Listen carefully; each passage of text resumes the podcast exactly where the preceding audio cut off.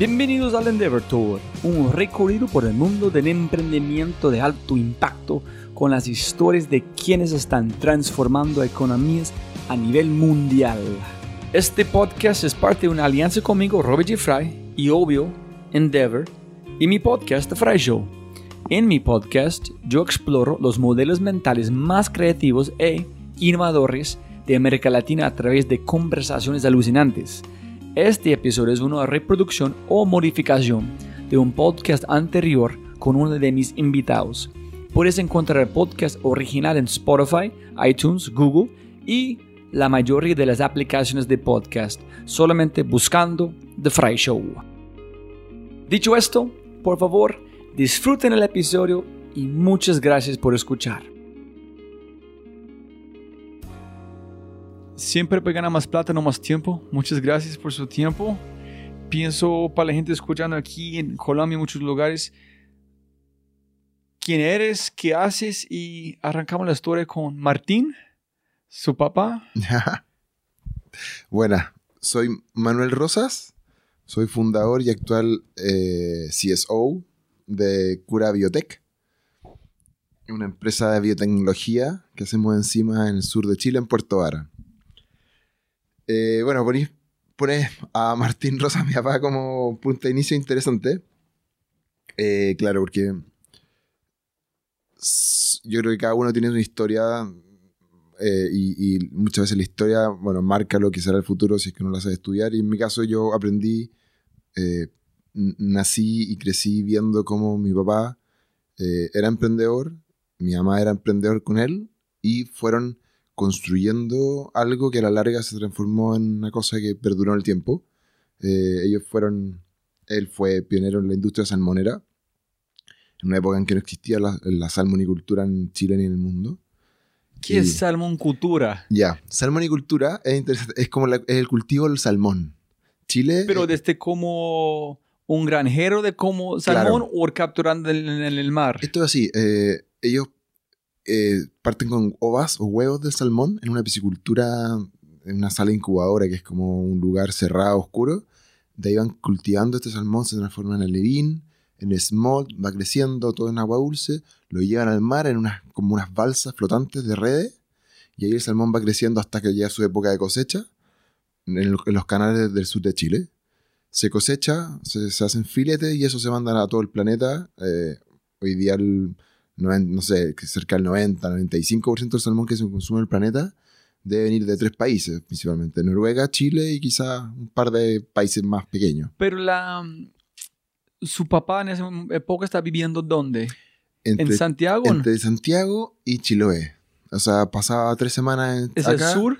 Sí, en el sur de Chile. ¿Más sur de Puerto Varas o no? Más sur de Puerto Varas. O sea, esto era en verdad lejos. Pero necesito entender, espera, que salmón de normal viene de, Pacífico en la salvaje, no en Atlántico, no Pacífico.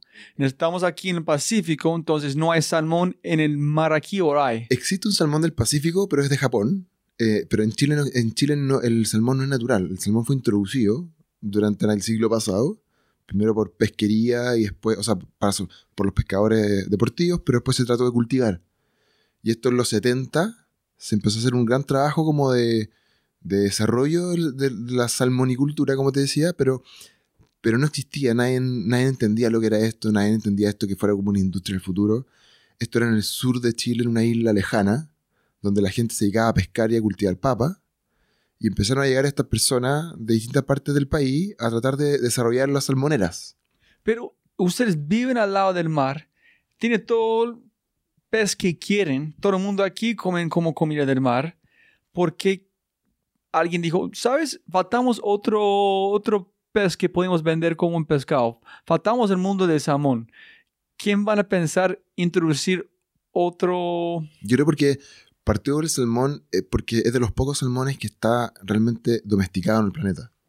Y eso, cultivarlo para poder producirlo y venderlo es, es, es más fácil comparativamente con otras cosas también tiene una, demanda externa importante. O sea, el sushi es salmón.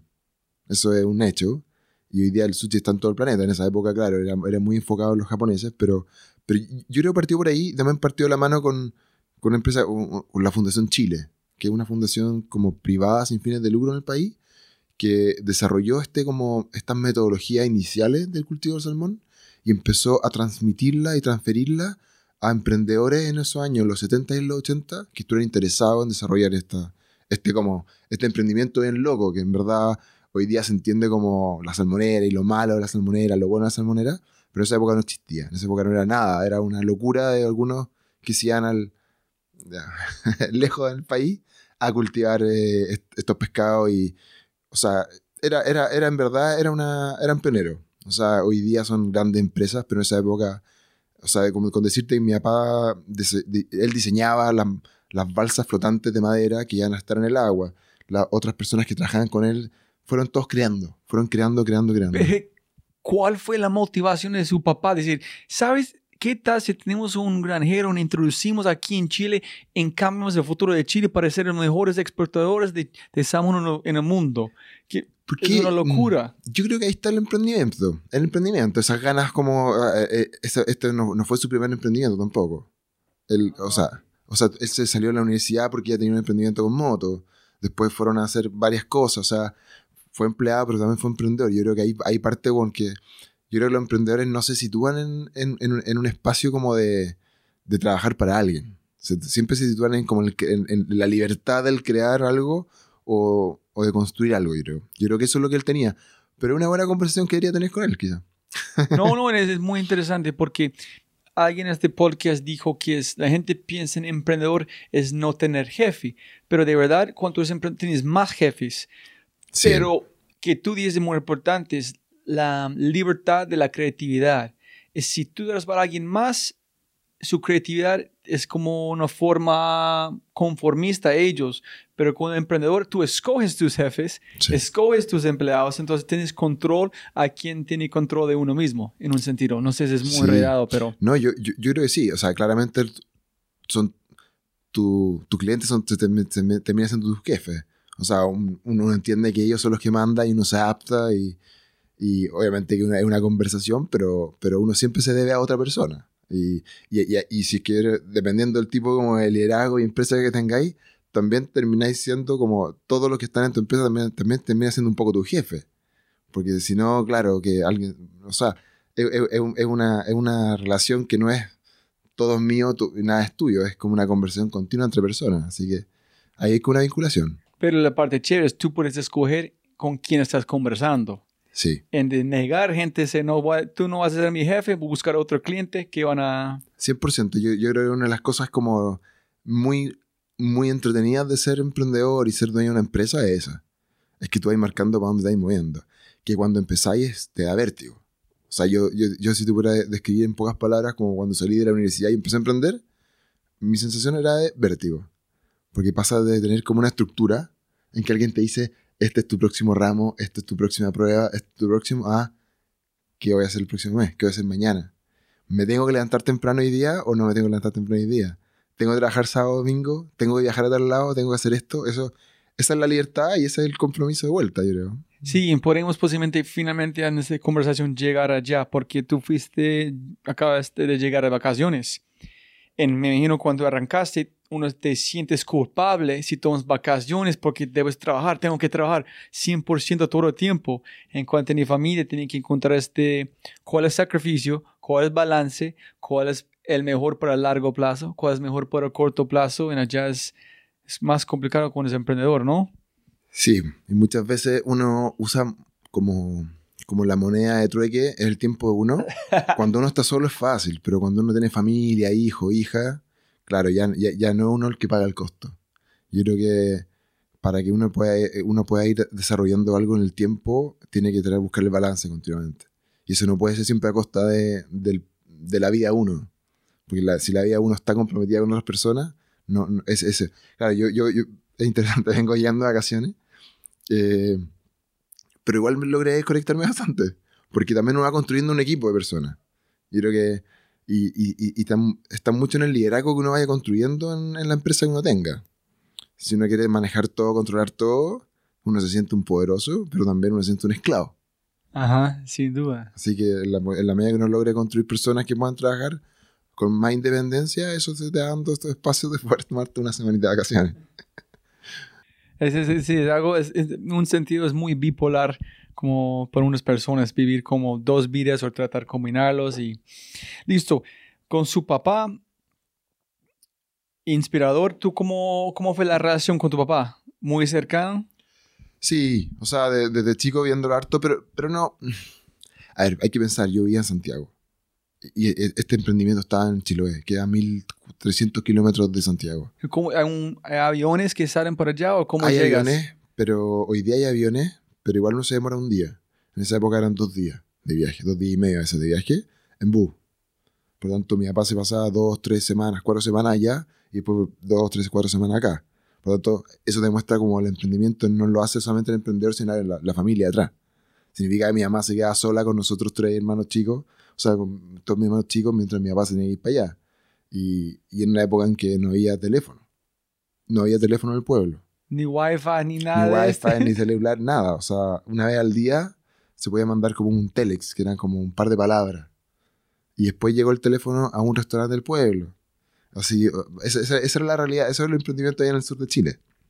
Entonces, ¿cómo fue tener su padre? Van a desaparecer tres semanas. Claro. Al sur del casi el final del mapa de, de Sudamérica. Sí, yo, e, esa época éramos chicos, por lo tanto no lo vimos tan, tan duro como lo podría vivido quizás mi mamá. Pero, pero lo interesante es que después uno va viendo como la, la empresa, y las personas, los trabajadores, y, la industria. Empieza, cuando yo era chico, yo, mí me preguntaban qué hace mi papá.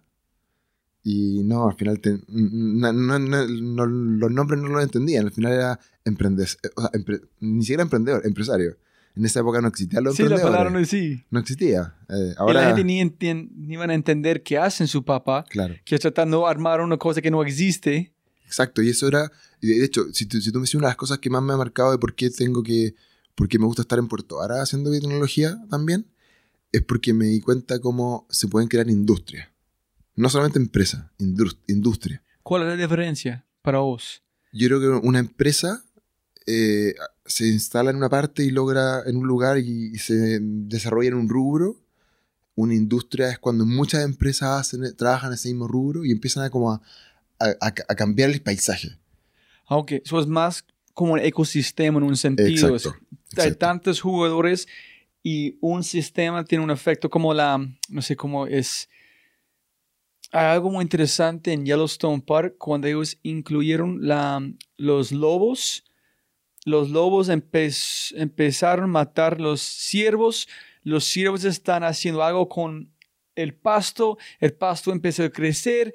Cuando este empezó a crecer, empezó a armar como más castores hasta el punto que los ríos cambiaron su forma a través del lobo. Entonces es como... Eso, eso es un muy buen ejemplo. O sea, eh, si tú volviendo a la industria salmonera, ha impactado para bien y para mal la región. O sea, los, el, nosotros llamamos a Quellón. Ahí está, la, ahí está todavía esta salmonera, pero que ya mi papá no, ya no tiene propiedad de la empresa. Y eh, Quellón fue el pueblo que más creció, me acuerdo, entre los 80 y los 90 del país. Por lo que se, no sé cuántas veces se, se aumentó el... ¿Por qué? Porque se generaron demasiados puestos de trabajo. Y eso trajo gente, y eso cambió trajo cambios, no buenos, malos, pero eso es un impacto de industria. Después hoy día uno va a la décima región, a la oncea región. Otra vez, con todos los daños ecológicos. A mí me importa mucho el tema ecológico, pero también con todo un crecimiento que no lo tiene la octava y la novena región, que son, son regiones muy pobres. La décima la oncea como que van surgiendo porque tienen una industria que, tira al final. Si uno encamina bien esas cosas, el impacto va siendo positivo.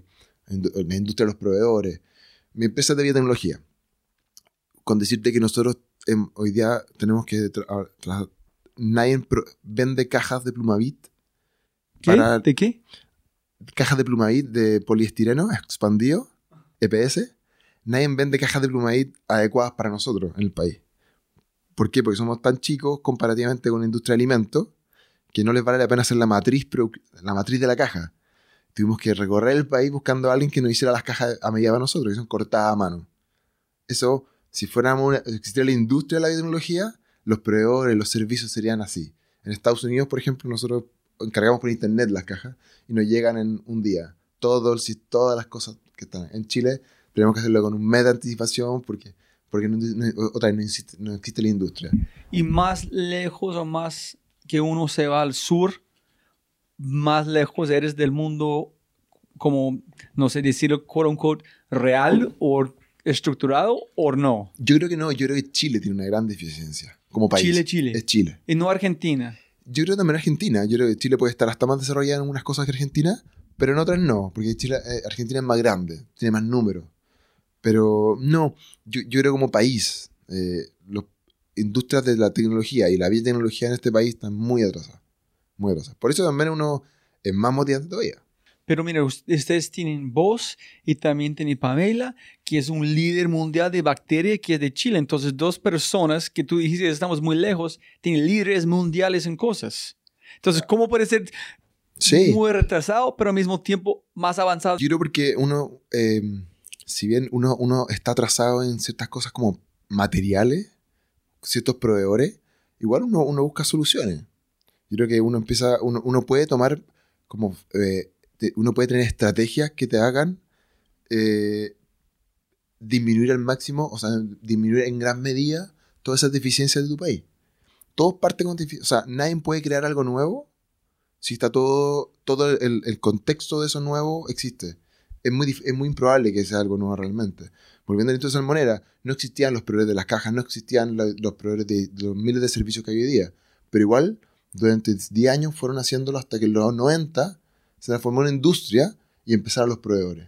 Esa es mi, aspiración, eh, por ejemplo, que hacer la Pamela, que hacer yo, que hacer cuántas otras empresas y em, emprendedores en biotech en Chile, que van a ir generando demanda, demanda continua y por ende van a ir apareciendo empresas al lado que van a empezar a proveernos a nosotros. Y van a empezar a ver eh, gente que trabajó en nuestras empresas que después va a hacer, hacer sus propias empresas. Y va a empezar a ver como este ecosistema. ¿Cachai? ¿Y por qué podemos estar el, el planeta? Porque yo creo que la gracia de estas de, la de tecnología, la de biotecnología, es que el valor no está en los fierros.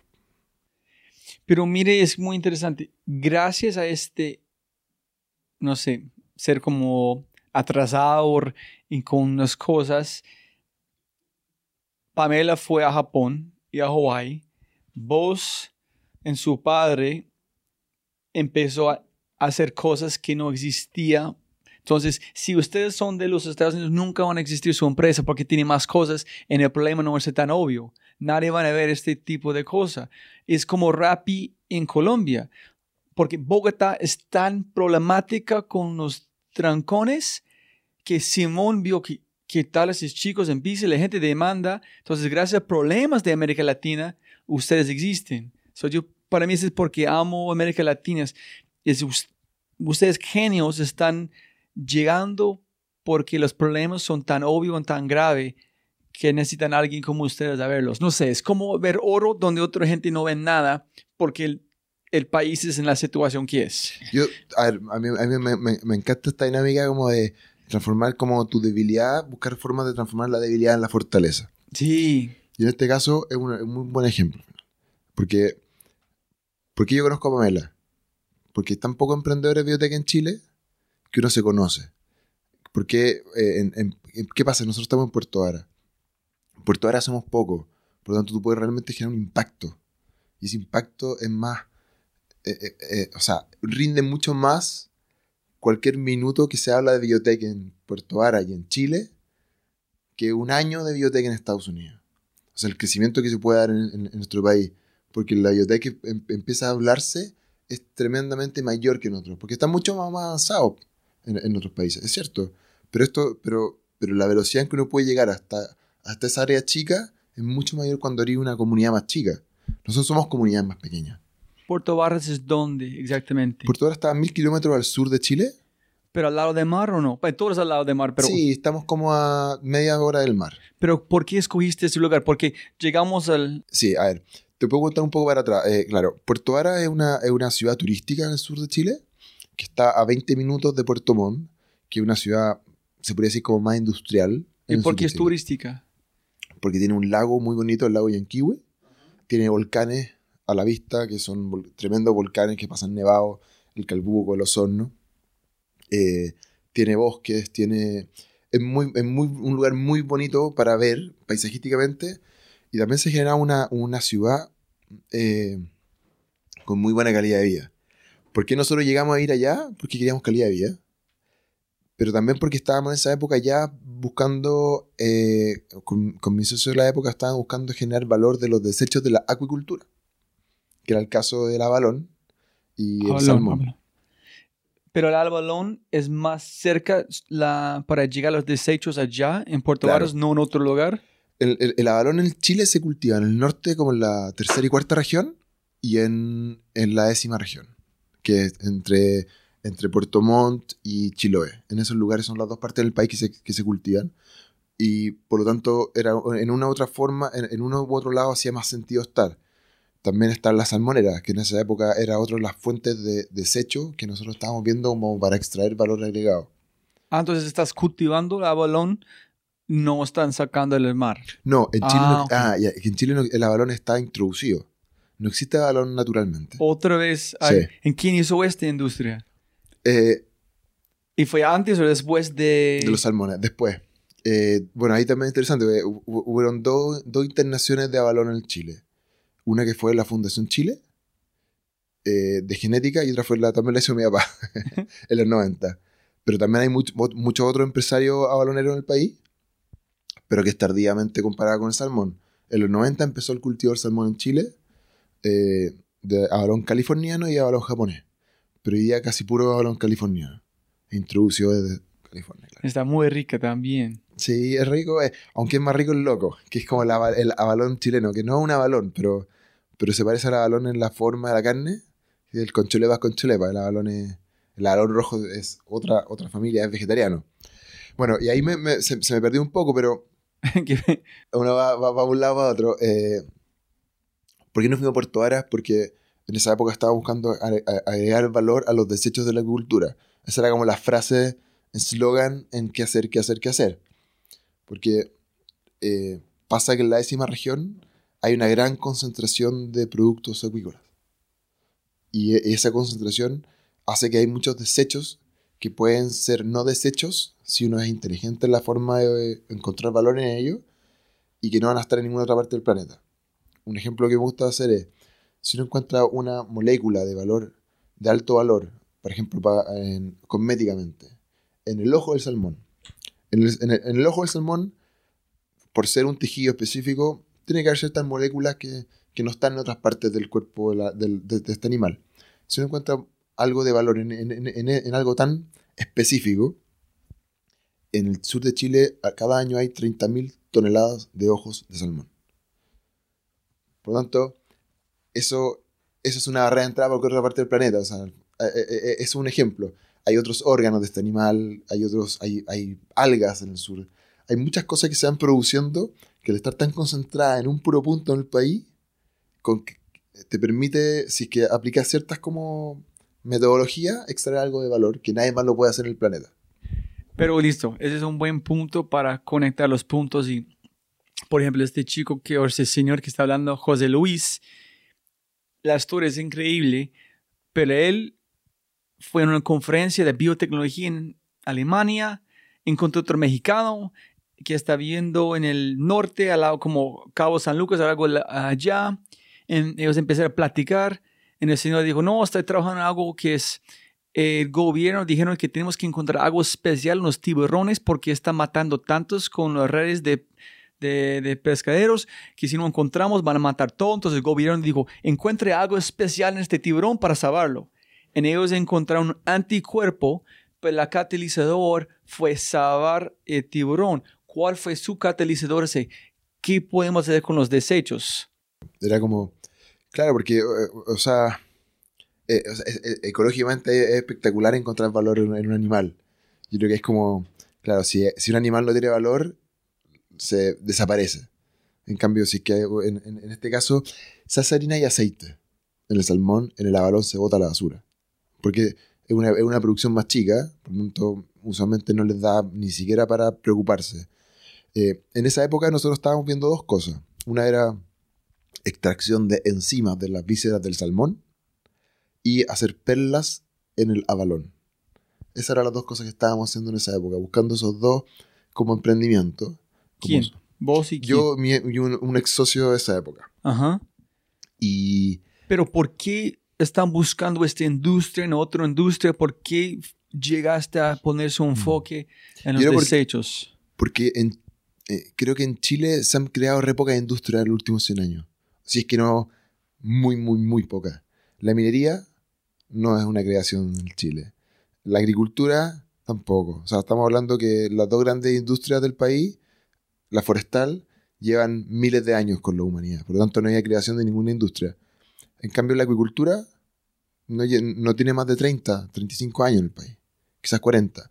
Por lo tanto, a, mí siempre me, gustaba la, la acuicultura porque yo veía que era como es una industria que hasta el día de hoy mucho más eh, disponible al cambio, a la innovación, a una, a una motivación por ir cambiando porque es la única forma que se ha creado y por la que todavía se va a poder mantener si es que siguen siendo inteligentes en el cambio y no se quedan en las metodologías anteriores.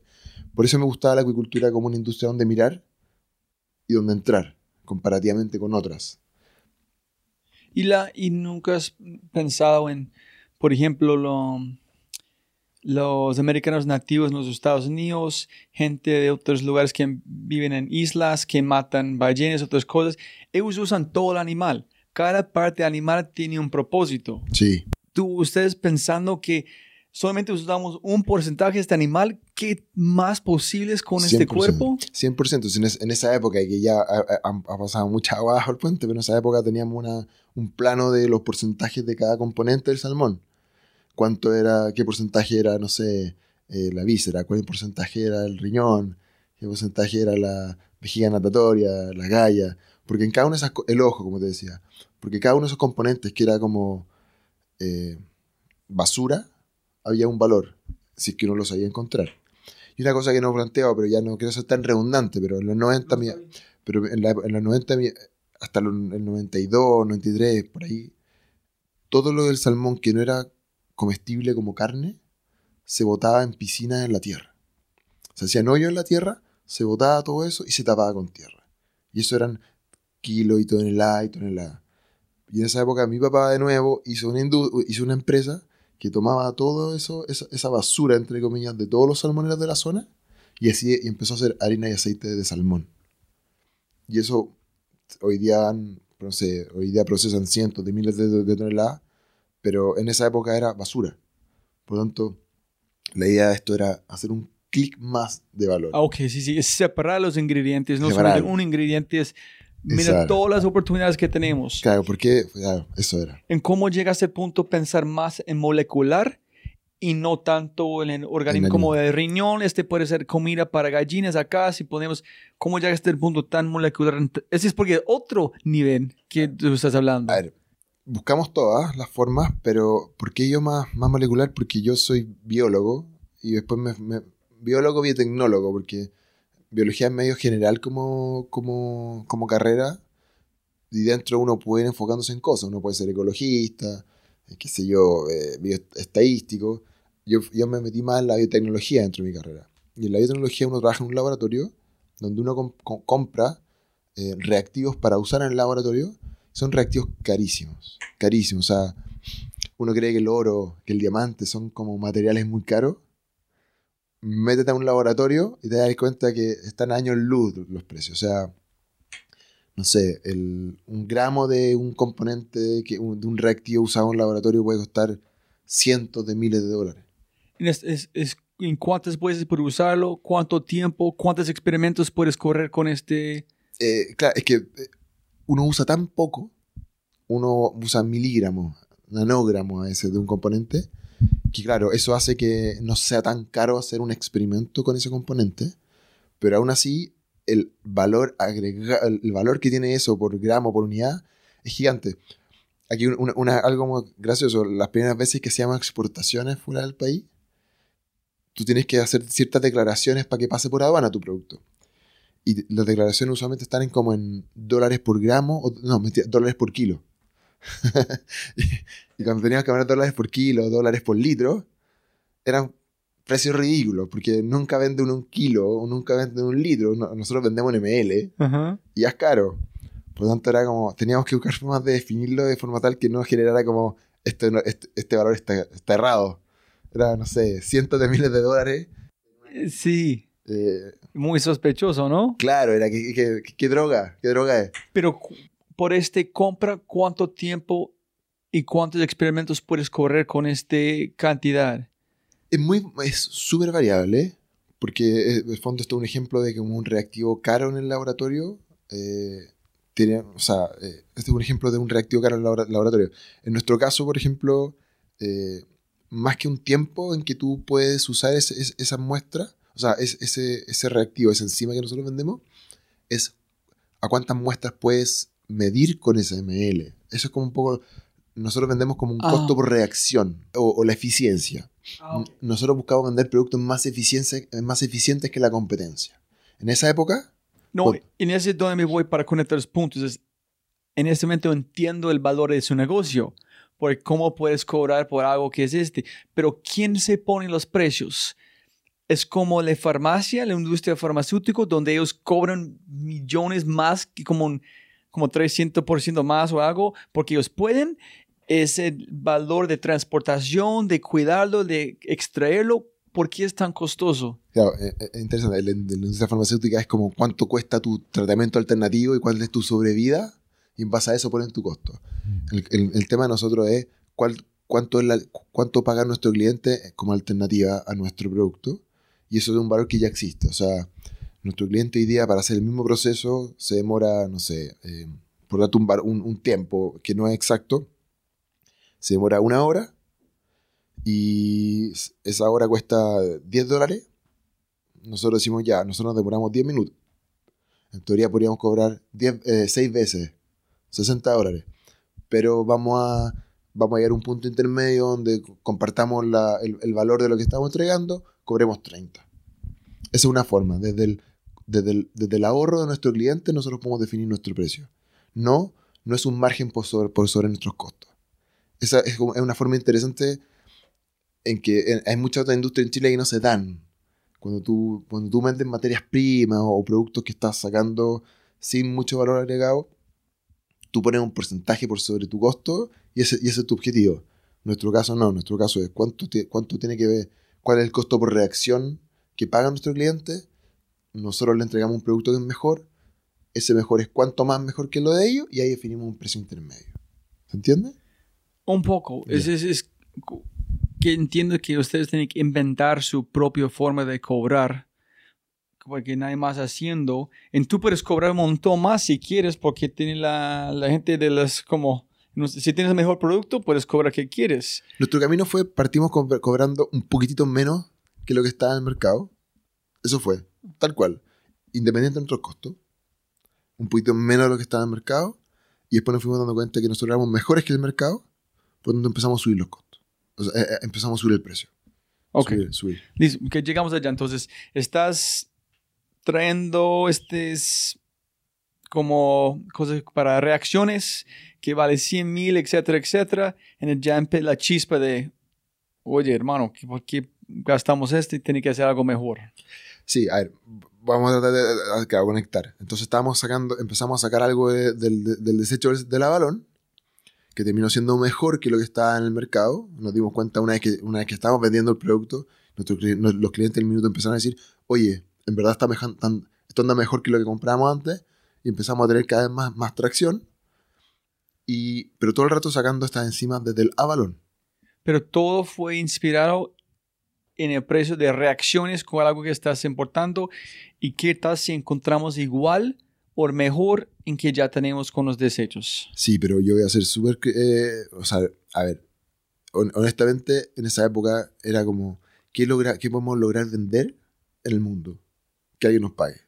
Son no, solamente están investigando la materia cruda. Eso, buscamos valor, valor, valor, valor en esto, valor, valor. Que es similar en la estructura de molécula, que puedes, es similar en otro mundo. Quiero otra persona vende algo similar en el mundo, ¿dónde lo vende? Lo podemos sacar nosotros, desarrollamos un protocolo para purificarlo nosotros, y una vez que lo desarrollamos fue chuta, tenemos que venderlo. Fuimos, ahí nos jugamos, fuimos a una feria y nos dimos cuenta, ahí dijimos, bueno, e-, este producto es eh, funciona así, así, así, pero en esa época nuestro, nuestro conocimiento del producto era cero. Solamente habíamos, hecho testeos de laboratorio de cómo funcionaba. ¿En qué laboratorio? En mi casa. en eso, era en una pieza en mi casa. Ese era el laboratorio. Eh, ¿En Santiago? No, en Puerto Ara ya. Ah, so ya estabas allá. Ah, sí, porque ya es producto. Sí. So necesitan el producto para hacer. Ah, ok. Ya estábamos ya. Y ahí lo llevamos, logramos. Entonces tienes una casa sí, con desechos de Avalón tratando ahí, sí. con un compañero. Sí, o sea, ya ha pasado tanto y, y ahora, o sea, en esa época jamás lo habría dicho, pero en esa época era, era literalmente pegado mi- a la cocina de mi casa, estaba un laboratorio, que era donde hacía la, la purificación del producto, y ahí lo ahí hicimos estas pruebas, lo testeamos contra lo que está ahí afuera, supuestamente iba a andar bien, pero nunca lo habíamos probado in situ, porque nosotros tenemos un- una, una complejidad, que nuestros clientes trabajan con drogas, y, y tú no puedes llegar y comprar drogas para testear tu producto. Por lo Sí, tanto, sí. esa es una complicación que nosotros tenemos hasta el día de hoy. Así que us- trabajamos con otros laboratorios que tengan los permisos para poder testear nuestro producto. Eh, como en esa época era más Pero, complejo. ¿cómo llegaste al mundo de las drogas? ¿Cómo fue? Tú dijiste solamente la materia cruda, explorando cómo fue la, sí, estábamos buscando enzimas. fue la flecha universal llevándote allá. A mí las enzimas, las enzimas siempre me habían, me habían gustado como, como, no sé, como herramienta. Que la enzima es una proteína Ok. que es como una especie como de la, nano- la nano- nanotecnología de la naturaleza al final, porque son, son unas moléculas llama- llamadas proteínas que tienen una actividad. Pueden tener actividad de cortar, de pegar, de polimerizar, de transformar. Eso hace la enzima en el cuerpo. En los seres vivos, en las bacterias, son una- unas como pequeñas herramientas que tienen una funcionalidad. Déjalo así de fácil. Uno tiene enzima en su estómago para digerir la comida uno tiene enzima en su sangre, uno tiene enzima en, en su órgano, así también lo tienen los animales, así lo- también lo tienen las bacterias. En esa época estábamos buscando enzima en el salmón y enzima en, en el abalón. Solamente por su amor desde este, este proteína Claro, porque, en la posibilidad que sí, tiene. porque, porque al final eh, son, im- imagínate que son como, es como una nano, es la nanotecnología que ya existe en la naturaleza. Por lo tanto, era como, ¿cómo logramos sacar esta, e- esta herramienta y aplicarla en otro lado?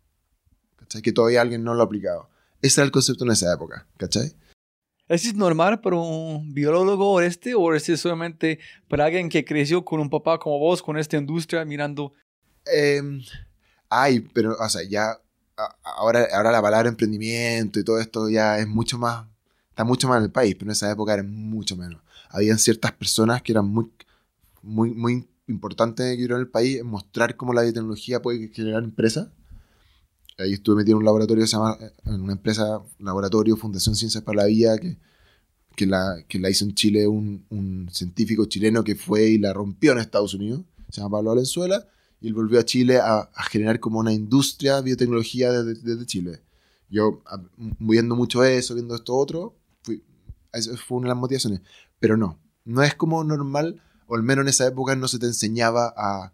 No había ningún ramo de, de, de emprendimiento, de algo así en... Sí, para mí en mi mente es, es tratando de imaginar dos chicos buscando una proteína que ellos aman por la forma y la posibilidad con los desechos de abalón en salmón en una casa. Es decir, buscando oro. Claro, era buscar aplicar en otra cosa. Y en esa época, y, y- y- y mi mi socio era un ingeniero comercial. Como que él creía lo que yo le decía al final. Pero él, él, él se encargaba del, del otro lado. Era como cómo sacamos las las lucas, la plata para poder ir financiando la búsqueda. Y por otro lado, me- por otro lado mi, mi, mi pega era, ya, creemos que podemos hacer esto, tengo que ejecutar eso para poder sacar ese producto, para poder tener algo que vender.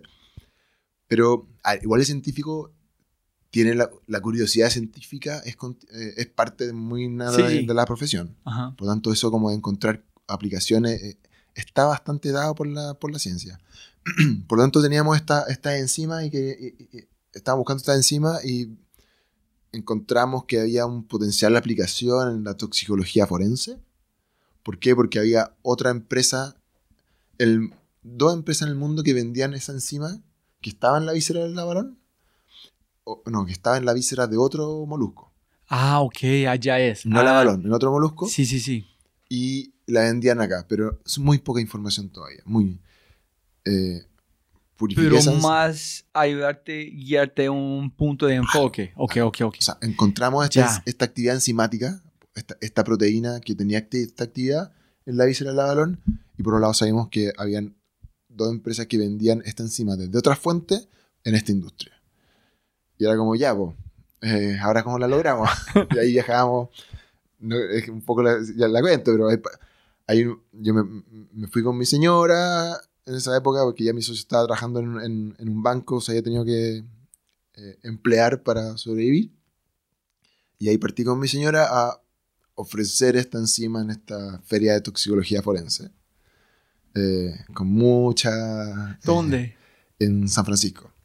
Entonces, entonces, ¿estás casado en ese momento? Sí, con una hija, sí. Entonces, hay, ¿ella está trabajando dónde? Yo creo que en, en nada. En esta ¿Y época, vos? En esa época no, todavía no estaba trabajando. ¿Y vos trabajando para alguien o no? No. ¿O todos echando toda su energía en, este esto. emprendimiento? Teníamos, eh, sí, creo que eso es como, hay momentos como súper como relevante y clave en, en cual- en cualquier emprendimiento. Yo creo que fue como, eh, nos quedan, teníamos un fondo Corfo, que es como un, un organismo que te financia, que nos quedan dos meses del fondo Corfo. eh, vivíamos en Puerto Vara. Yo me había llegado toda mi, em- todos mis años de trabajo, desde que salí de la universidad, a, a emprender. Por lo tanto, no tenía como una empleabilidad en otra cosa. Nuestra única apuesta era esta. Eh, ¿Y cuánto plata eh, ganaste con Cofor? ¿30 millones o no? era, no me acuerdo, era por ahí quizá un poco más o quizás o menos, pero no nos quedaba. Nos quedaban, no sé, eh, nos quedan como dos millones. ¿En cuál fue su propuesta? Vamos a encontrar una enzima que pueda hacer este. La verdad, no me acuerdo. Creo que había sido, era va- valorización de los, dese- de los desechos de la agricultura, pero con otro foco. Y en el camino ese otro foco no nos funcionó, Entonces pivoteas. pivoteamos esto otro. La verdad que pivote- pivote- pivoteamos como para tres cosas en paralelo, porque no teníamos, había que hacer todo, todas las posibilidades. ¿Y el primero que encontraste que llevaste a San Francisco fue de Avalon o de San De Avalon.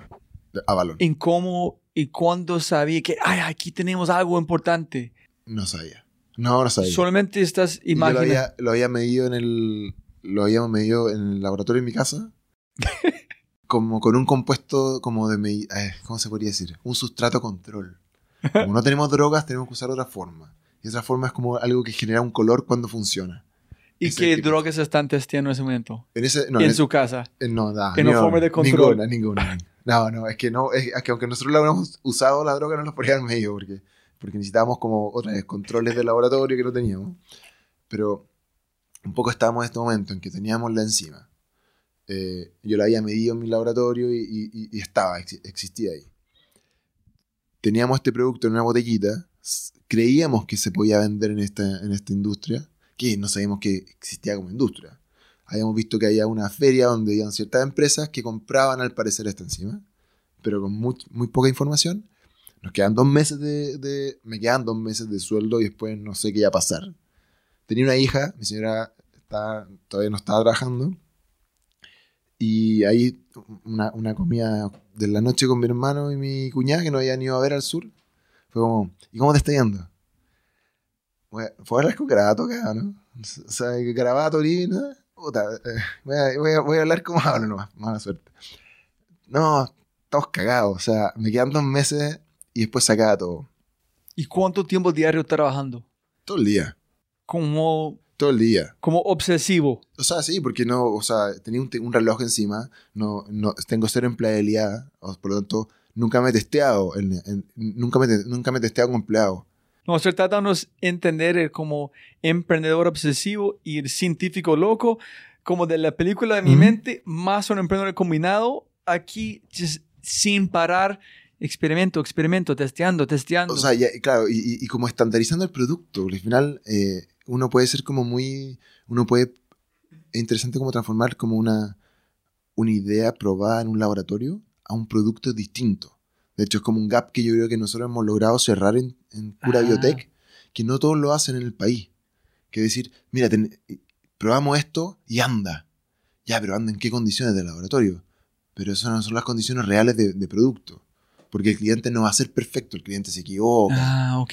Hay como un gap muchas veces que el científico no logra cerrar de, de- como de idea científica a producto comercializable. Y eso también toma mucho tiempo. Como de estandarizar esta enzima de una forma que fuera estable. Ok. Así que eso, eso me tomaba mucho tiempo. Ok, listo. Entonces ya está trabajando cuando encontraste y decidiste, vamos a San Francisco. Y ahí fue como ya, y, pero ¿cuál es, qué, qué alternativa tenía? Bueno, mira, si me voy a... Si no, o sea, el, el único lugar donde he visto que alguien vende esta enzima es en esta feria. ¿Y dónde queda? En San Francisco. ¿Y cuándo es? En dos meses más. ¿Ya iban a ir? No, es que no sabemos. Es que, ven, tenéis que ir. O sea, no tenía otra alternativa. Tenéis que ir. Y efectivamente fuimos. Eh, el stand en la mano, con ahí mi, mi, mi cuñada ayudándome como con el diseño del brochure, el banner atrás, poniéndole cualquier cosa. Porque en verdad no sabíamos cómo comercializar esto. Nunca habíamos estado vendiendo algo. Así, pero mucha... Nada, Solamente fue a ver qué valor hay por este por Claro. el mercado. ofrecer esto y ver qué pasaba. Si estamos locos o tenemos algo de verdad importante. Sí. Y. Pucha, nos instalamos. Un dolor de guata, nervioso. Ahí fui con mi señora, que ella es canadiense. Habla chileno, pero tiene, ha- habla como a gringa cuando quiere hablar como gringa. Así que por lo menos ella voy a hablar bien inglés. Yo iba aprendiendo con los años, ya, ya me defiendo bien. Y nada, voy a ofrecer esto, que éramos... O sea, ahí, ahí, fue, ahí fue un poco el salto a la piscina. Y como una historia larga, corta, el, el mayor proveedor de esta enzima hasta ese minuto había tenido problemas de stock. Por tanto, habían hartos clientes que estaban como molestos con, la, con lo que había pasado y estaban dispuestos a buscar alternativas, cosa que cuando tuvieran problemas futuros de stock, tuvieran el plan B. Entonces, gracias a un proveedor que no puede Cumplir. cumplir con sus cosas, encontraron ustedes. Claro. Y este es un proveedor gigantesco, eh, que hoy día tanto, un proveedor que tiene más de 180 mil productos. Y ni saber que su producto es mejor tampoco. Ah, En esa época, en esa época no, habíamos testeado contra, contra ellos. Pero, pero eso te muestra un poco que tú no, no siempre tenés... ¿Qué pasa con los emprendimientos científicos? Que se cree que si no es el mejor del planeta, no tiene mercado. En verdad no. Es un producto. Por lo tanto, tú puedes ser mejor porque el producto es más eficiente, porque el producto lo entregáis más rápido, porque el producto, claro, es más barato, sí, pero esa es siempre una mala forma. Pero es, una cosa interesante para el que quiere emprender en, temas como tecnología. Al final, es, no siempre tiene que ser el mejor. A veces el mejor puede ser no del producto, sino que de, de otra forma. Acá lo que nos abrió la ventana fue que problemas de stock hizo que el cliente estuviera disponible. ¿Y cuántas personas pasando tu stand el día? ¿Cuántas personas están platicando? Eh, en total mandamos, hubieron 42 interesados en muestras. Mandar muestras desde Puerto Ara hasta varios lugares en Estados Unidos no era fácil ni barato para nosotros. Lo logramos hacer porque tuvimos como conversaciones con un- otro emprendedor chileno que tenía su, un- una oficina en Estados Unidos. Él nos redistribuyó las muestras, pero los 42 creo que hubieron dos que probaron. ¿Y cuánto es, fue la inversión para hacer esta muestra de plata, de tiempo para cada muestra? Entonces, ¿cuánta plata tuviste que in- invertir? Chuta, no, no lo sabría decir, pero ¿Costoso, normal? normal. No, no So, fue no- caro. no- no nada grave. No fue nada grave. Yo diría que lo más caro en esa época era el, el despacho. Ok. Eh, nuestros despachos son con cadenas de frío internacionales, por lo tanto eh, nos cobran por volumen. Ah, ya, ok. Eh, es muy caro. Entonces, 42 muestras. 42 muestras, de las 42 muestras, dos las probaron. Los otros solamente dejaron allá en la... Dijeron, ah, si me interesa, lo dejaron en el refrigerador y nunca, nunca la probaron. Ustedes llamaron para, oye, ¿hiciste? ¿Cómo qué Sí, tal? pero no tan bien. Eso también, eh, porque también estábamos aprendiendo. Era, o sea, créeme que me llamaba un cliente y me ponía todo nervioso. O sea, yo hablaba mal inglés, nunca era, no, era- eso fue un aprendizaje muy rápido, muy rápido. Cuando, o sea, clientes que nos habían cobrado, comprado mil dólares, era pero un mundo y nos poníamos todos nerviosos en esa época porque era, nada. No, entonces, dos personas Lo probaron. probaron y los dos que probaron dijeron, ¿sabes qué? Eh, anda mejor de hecho que el producto que compramos anteriormente. Nos gusta, queremos comprarte. Y eso fue como ¿Comprarte como el negocio o comprar más productos? nuestros clientes son mensuales, o sea, son, son un cliente recurrente. Por lo tanto, tienen largos periodos de validación, pero una vez que empiezan a comprarte, no les gusta moverse porque es muy costoso para ellos revalidar otros productos. ¿Y, cómo, y cuando ellos dijeron, es mejor, queremos comprar, ¿cómo fue la llamada? ¿Cómo te, te sentiste? Eh, no, espectacular. O sea, he hecho ¿Qué dijiste a su esposa? No, es, es que es- es- ¡Funciona! acá esto es como una. Ahí uno, uno- ahí uno se siente como un artesano, porque yo estaba en una pieza trabajando con el producto, haciéndolo. En verdad, yo lo, vi- yo lo miraba, el producto, y lo encontraba bonito, porque era. eh, este es un producto que es sucio, que hay que limpiarlo, hay procesos. y hay un minuto en que llega como el, el producto lo más limpio que lograba encontrar que era como, como color caramelo. ¿sabes? Como ámbar. Y eso era, yo encontraba bonito ese color. O sea, a, a ese nivel como de enamorado del producto. Ajá. Claramente, yo creo por eso yo, hago un buen producto, porque en verdad estaba enamorado del producto que estaba haciendo en el sentido como del artista. ¿cachai? Ah, chévere. Como llegar a la, a, la, a la calidad máxima que logramos, bla, bla, bla, todo eso.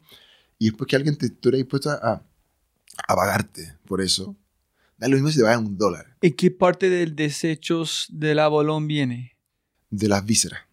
La- De en- que es en- como intestinos, esa sí. parte, pero no, ¿ellos tienen intestinos? Sí, tiene, inte- tiene un sistema más distinto al nuestro, pero tienen intestino, tienen estómago, tienen, tienen sistema respiratorio, circulatorio, pero distinto al, de los mamíferos.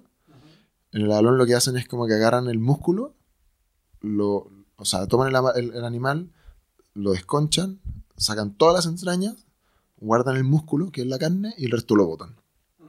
Nosotros agarramos entraña eh, y de ahí sacamos de un- de una, de una fracción de esta entraña, partamos, partimos el proceso. Después pasa por varias etapas de purificación sucesivas hasta llegar como un punto en que ya está el producto como estandarizado. Eso era hasta ese minuto, porque me gustaría como, hoy día hemos cambiado desde ese minuto hasta ahora, pero en esa época te diría como el, el- lo más bonito del momento fue yo creo que cuando alguien nos compró. ¿Y cuántas, cuánto del producto crudo necesitas para hacer con una cantidad? Pucha, ¿Es yo creo- mucho, es poco? Es harto, es harto. O sea, lo que se saca por eh, es, es muy poco. Eh, será como un... So necesita mucho para sacar poco. Sí, So, sí. es bueno para la industria que tiene muchos desechos, es bueno Claro. para ustedes. sí. Aunque igual para nosotros nos pone un- un- una, Hoy día tenemos como una... Hoy día, como ha pasado los años, eh, nosotros buscamos ser... Estamos en proceso de ser una B Corp. Porque nos interesa mucho como impacto positivo para todos lados y dentro de eso es disminuir al máximo nuestros desechos. Y día estamos buscando formas de derivar lo que no es materia prima utilizada en otras cosas. Y puede ser desde, no sé, abono a, no sé, otras, otras aplicaciones. Por, por tanto, si bien es bueno porque usamos hartos kilos, también es complicado para nosotros porque nos deja con harta basura que, tenemos, Sí. que tenemos que destinar. Pero ahí, aquí fue un poco lo interesante que el primer cliente fue un cliente, en, me acuerdo, en Canadá, después uno en Estados Unidos, después Qué otro en conveniente, ¿no? Australia. Sí, pero de otra zona de Canadá, de hecho. Y, Eh. y cuando esos dos dijeron mejor, su producto es mejor, ustedes no colgaron inmediatamente, empezaron a llamar los otros 30, 40 y decir, oye, te- tiene que testearlo, es mejor. O sea, claramente ahí empezamos a juntar la información para...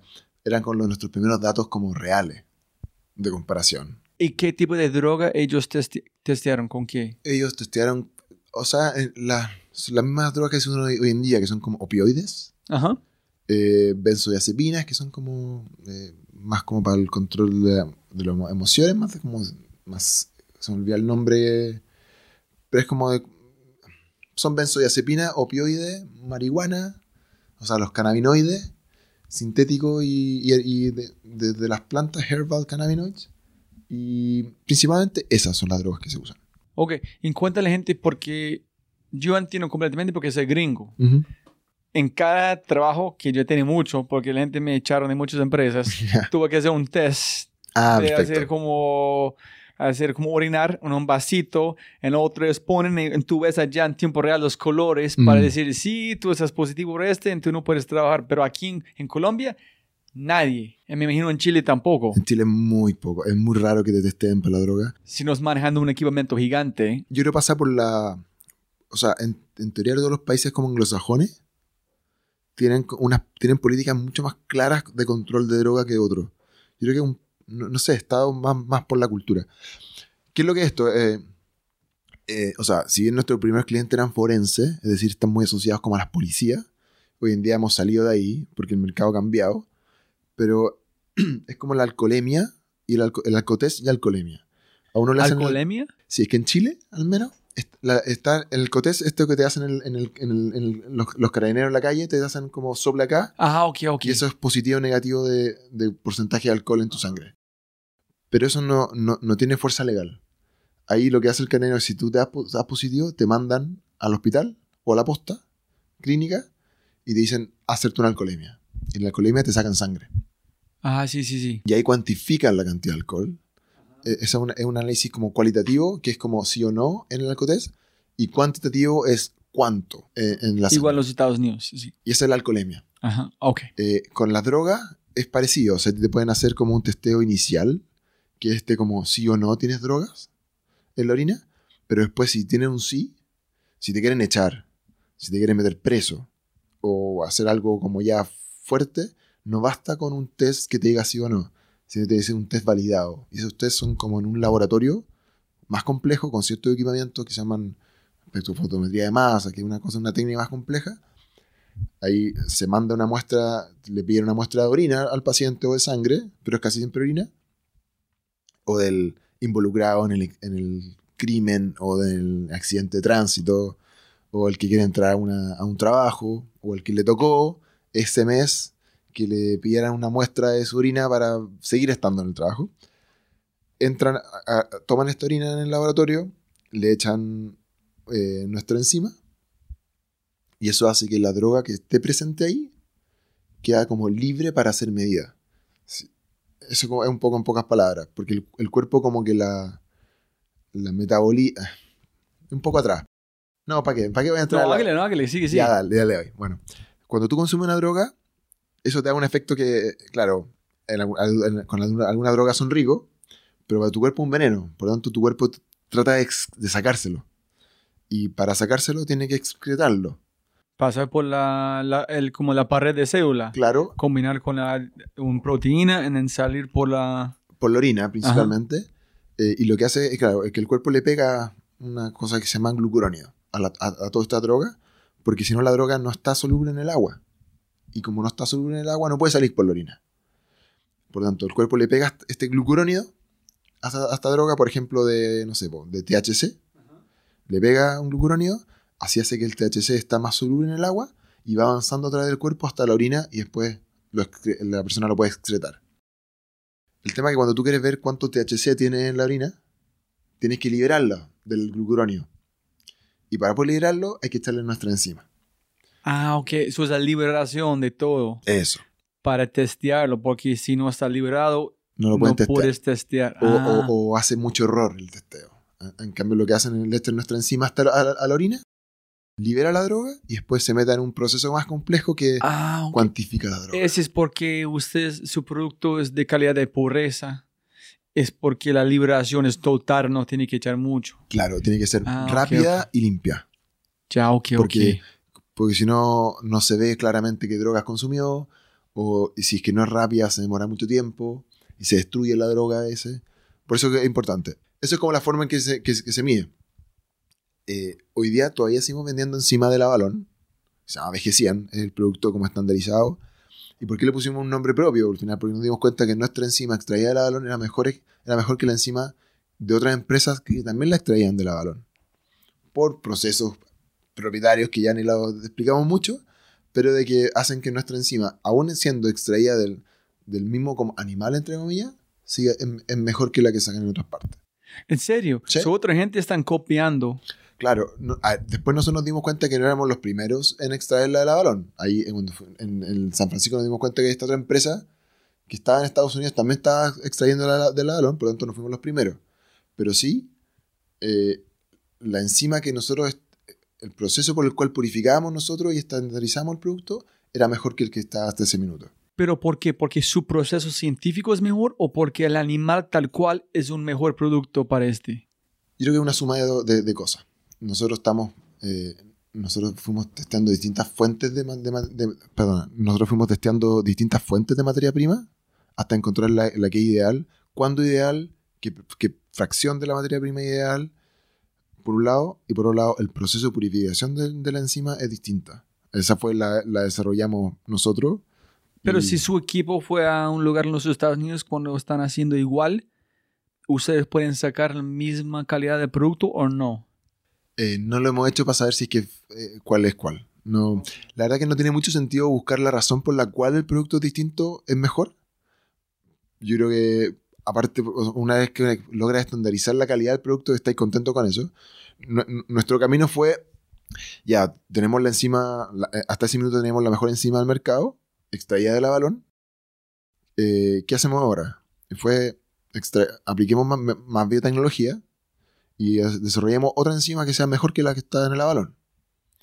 Y ahí, trabajando con científicos eh, de, de universidades dentro de Chile, con otro- otros científicos, no solamente yo, que era hasta ese minuto el único científico que estaba en la empresa, empezamos a desarrollar otra enzima que fuera eh, mejor para lo que estábamos haciendo.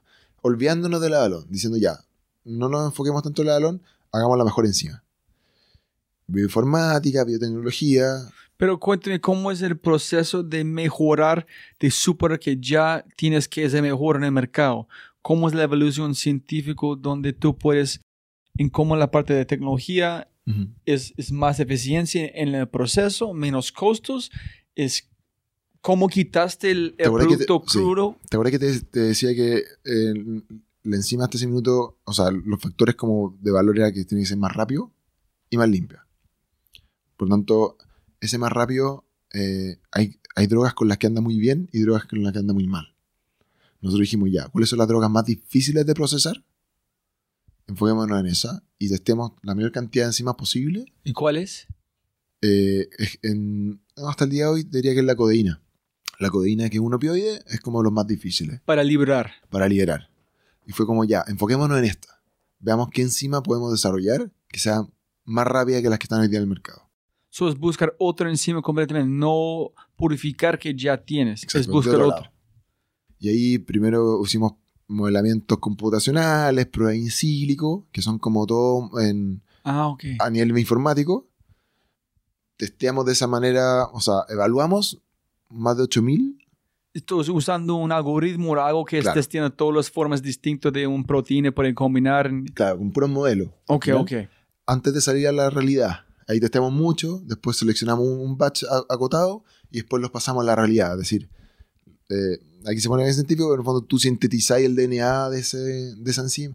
No, me, me fue complejo, pero No, no, está bien, sigue. sí, en el fondo, me- mediante eh, bioinformática, biotecnología, logramos como más que... Voy, voy un poco atrás. La, el avalón no hizo una enzima para liberar droga. El avalón tiene la, la enzima en su estómago para digerir algas. Algas que tienen moléculas parecidas a las que tiene la droga.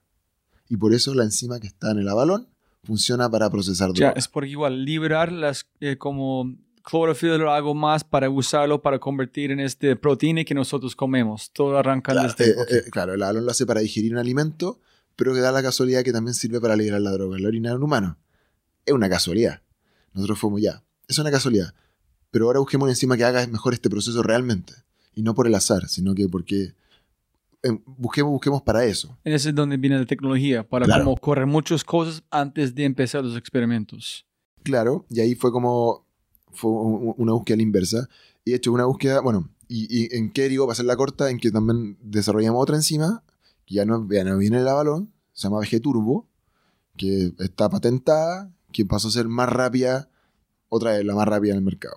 ¿Y cómo en- y este viene de dónde? Viene de, de otra fuente, en el fondo ya no es del avalón, esto ya la, la- la producimos nosotros en bacterias, en, en bioreactores en el laboratorio. O sea, ya, ya, ya no, ya, ya no trabajamos con productores externos. No, No. son más a balón. Más- o sea, seguimos produciendo balón porque, como te decía, el, nuestros clientes eh, es un gran costo de validación de nuevos productos, por lo tanto, están contentos con la balón y siguen comprando la. ¿Y por qué ustedes, si ustedes tienen el mejor producto, cuál fue su motivación de no parar allá en decir qué más podemos hacer? Cuando estás metido en, esto, en estos mercados como de alto valor agregado, yo creo que hay muchos que quieren meterse y muchos que quieren ganarte el mercado. Por lo tanto, si te quedas quieto, te vas quedando atrás. Por lo tanto, teníamos que buscar el mejor producto. Y si bien hoy día tenemos el mejor producto en el mercado, estamos trabajando en otro mejor producto en el mercado porque probablemente en dos años más va a salir algo que le va a hacer la competencia al producto actual. Y tenemos que tener una alternativa. O sea, eso es como, Ok, Entonces buscaste cuál es el mejor reto que tiene el mundo, vamos a conquistarlo. Claro, y, ahí- y vamos de nuevo y de nuevo. Y así que hoy día, si bien seguimos extrayendo las enzimas desde la balón, también estamos produciendo enzimas desde otra forma, que ya es como con biotecnología como tal, con bacterias modificadas genéticamente, cultivadas en bioreactores, a, a pedido nuestro. Fácil, estandarizado, ordenado. Productivamente es mucho más fácil. ¿Y cuánto tiempo entre empezar a vender como esos dos clientes a producirlo a forma masiva hasta construir en innovar este nuevo? Tres años. Yo creo tres años hasta que empezamos un ciclo de desarrollo del, del nuevo producto. Dos años de ahí. Ye- Por lo menos lo- lo- los pipelines de desarrollo nuestro van entre dos a tres años. Entre uno y tres, la verdad. ¿Y cuánto tiempo después de esos dos clientes de salir de su casa en otro laboratorio? Dos años. Dos Ah, no, años. eh, un año y medio. Ok. No, ¿En qué año fue esta venta? Por esta fue el- llamada, la el llamada. 2011. 2011 fue la Sí. llamada. Sí. Y llegaste a Endeavor en 2016. El 2016. Pero estuve pololeando con Endeavor durante tres años. ¿Sí? Sí. Porque ahí la en- Endeavor Patagonia, la, oficina de Endeavor Patagonia, eh, ya va, va como conversando con los emprendedores, va viendo en qué, en qué estadio gestacional están cada uno. Igual te van, van como apoyándote, ayudándote, pero no entrando todavía en el proceso formal de, de entrada. Entonces, dos clientes 2012, dijiste. Y un año y medio, dos años para de la casa con los ingresos, me imagino que está recibiendo. O de un otro plata de Carrefour. No, no, no, de hecho ya ahí se acabaron los fondos Corfo eh, tampoco han ent- entrado inversionistas, todo, siendo, todo fue, fue siendo siempre crecimiento orgánico de la empresa. Pucha, es que Corfo yo creo, en, en- en la suma, porque no fue el primer proyecto que tuvimos, pero hasta ese minuto yo creo que levantamos durante los primeros cinco años, desde que empezamos a hacer algo hasta cuatro años, 200, mm, 150 millones de pesos, 300 mil dólares, Ajá. eso fue más o menos. Casi nada. Para una empresa que imagino como la inversión, cuando tú vas a la biotecnología es mucho más costoso, ¿no? Sí, exacto. Yo creo porque el tipo de, el tipo de biotecnología en la que estamos no, es, no son fármacos. Por tanto, tiene como ciclos de desarrollo más acotados, eh, costos de inversión inicial más acotados y también una forma de desarrollar los productos que fue, más, fue menos como agresiva quizás que otras empresas biotech. Me imagino desde este punto de tú puedes vivir en cualquier espacio.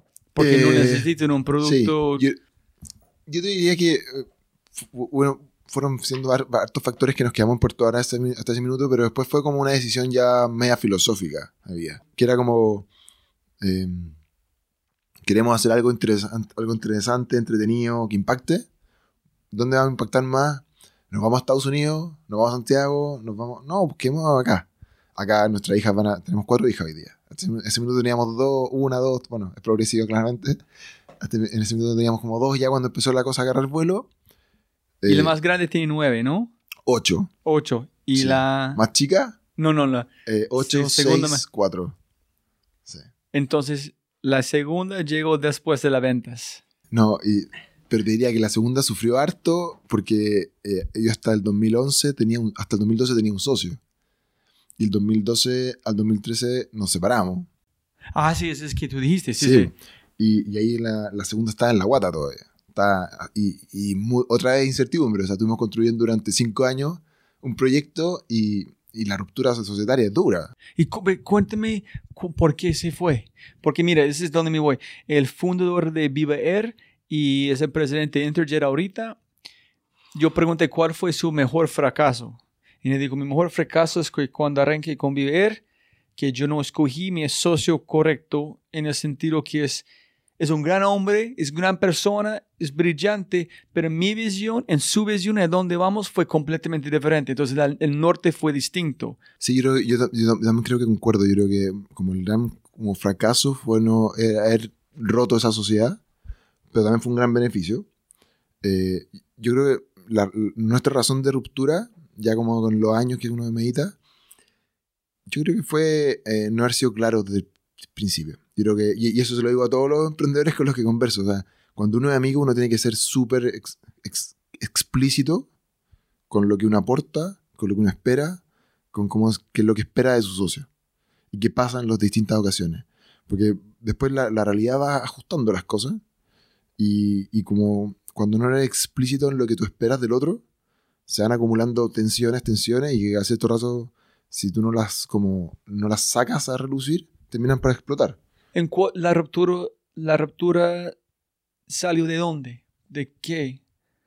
¿De visión de negocio? ¿De visión de producto? ¿De visión de...? No, yo creo que ver, en- una de las cosas que generó la, la tensión inicial fue que mi socio se quedó en Santiago y yo, yo me fui a Puerto Vara. Y era como, no, si yo siempre me voy a ir a Puerto Vara, pero nunca se tomó en cuenta como que fuera algo real, porque tampoco lo explicitamos. Por lo tanto, cuando me fui a Puerto Vara ya generó una gran tensión. Cuando un socio queda en una ciudad y el otro se va al otro, Entonces la comunicación. ahí empezó a, a, a flaquear. Después mi socio se entró a trabajar. Por, por te- le faltaban ingresos hasta ese minuto, entró a trabajar. Y ahí yo, yo quedé trabajando tiempo completo y el tiempo muy parcial en la empresa. También, otra vez, pucha, no habíamos sido explícitos de los aportes de cada uno a la empresa. Y eso fue acumulando, acumulando, acumulando. Ah, ok. Y al final, Hasta No, masa crítica, no la, la presión no puede sostener. Claro, y, y después cuando yo, no sé, yo dije, ya, hay que, hay que volver a la empresa, él dijo, no, no, porque ya no, las circunstancias no son las que yo quiero para volver a la empresa a tiempo completo, y ahí la cosa se tensionó y se rompió. Pero ¿Este fue en qué año? en 2012. Al final, justo cuando tú vendiste. diciembre, diciembre, no, yo empe- empezamos a tener ventas iniciales, sí, po, al fin- principio del 2012. Y que por eso mismo generó la tensión, porque fue, ya, estamos teniendo ingresos, podemos darnos un sueldo. Vuelve a trabajar a la empresa. Pero ¿por qué si finalmente tiene éxito él quiere salir o no quiere trabajar más? Yo creo porque él tenía expectativas distintas Ok. y es súper como eh, re- respetables. El tema que como ninguno fue como explícito a la hora de, de- de decir lo que quería de uno y lo que quería el otro, pasó esto que yo quería algo, él quería otra cosa, clac, y se rompió. Y quedaste solito allá Claro. con ese laboratorio en su casa. Como que, eh, sí. Eh, no, de hecho no estaba ni en mi casa, habíamos, ya, ya no habíamos empezado a mover a otra casa y me quedé con las máquinas y era como... Son rupturas que son dolorosas, o sea, eh, y aparte uno está, uno está agarrado, con el otro, uno, no está contento con eso, por lo tanto cuesta mucho como, como que conversarla.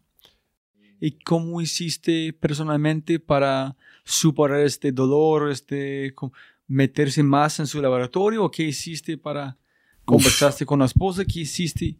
Ahí, ahí yo creo que el, el- el matrimonio se vuelve una, una pieza clave. O sea, yo creo el dolor de guata de no- en esas noches en que eh, yo, yo hasta ese minuto ya cinco años construyendo como un sueño de emprendimiento. Cuando empezó a andar, se rompió la empresa, tenía una segunda hija en camino, no tenía otra cosa que estar haciendo y era como todo este esfuerzo, todo esto, y lo voy a tirar al tacho por esta idiotez que no logramos. Y nada, yo creo que ahí el, el, el poder estar acompañado haciéndolo es importante. Y también como que uno se descubre capacidades que no tenía, que no, que no conocía. Y creo como que ahí volvió, ahí como que me liberé también. ¿Qué pasó internamente después? ¿Su enfoque fue más como enlace? Sin esta persona yo no puedo hacer esas cosas, tengo que hacer este, tengo que buscar otro socio, de CEO, CFO, ¿o qué? Yo, yo creo que si que hubiéramos sido más, como, más dinámicos como socios, habríamos roto la sociedad antes. Porque ya estábamos, teníamos formas de pensar distintas. Por lo tanto, cuando se rompió la empresa, empecé muy rápidamente a, a ejecutar cosas que yo creía que había ejecutado, que no estábamos ejecutando porque no conversábamos. Y esas mismas cosas que empezaron a pasar empezaron a hacer que la, la empresa cambiara y acelerara en su desarrollo.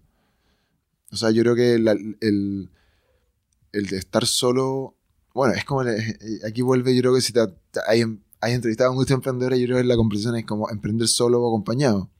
Emprender solo es mucho más rápido, pero, pero es mucho más demandante y mentalmente agobiante. Sí, es que yo estaba leyendo un libro, ahorita se llama High, High Growth Startup, por algo ya no me recuerdo, de, y alguien hablando de un CEO, dijo, por ejemplo, en su caso, dicen, una de las peores cosas que pueden pasar en un startup es si alguien como vos tiene que hacer cosas que no quieras hacer. Entonces, un científico, que es biólogo, si yo tengo que vender, en pensar en un negocio, yo no quiero hacer este, yo quiero estar en el laboratorio pensando en el producto nuevo. Entonces, ¿qué hiciste para no perder la velocidad de su producto y al mismo tiempo manejar una empresa? Yo creo que igual descubrí, descubrí herramientas como de negocio, que, que no te- como de, de vender, que no, que no me conocía.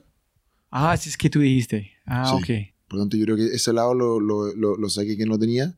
También me di cuenta como el, el valor que era traer personas a la- al, al equipo. Hasta ese minuto era demasiado solo. Por lo tanto, el traer personas que hacen...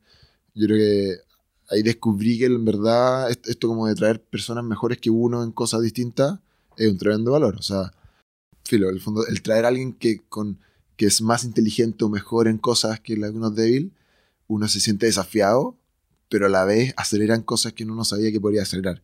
Yo creo que em, ahí, ahí e, esa libertad me, me, me permitió empezar a contratar gente, gente que empezó a marcar diferencia.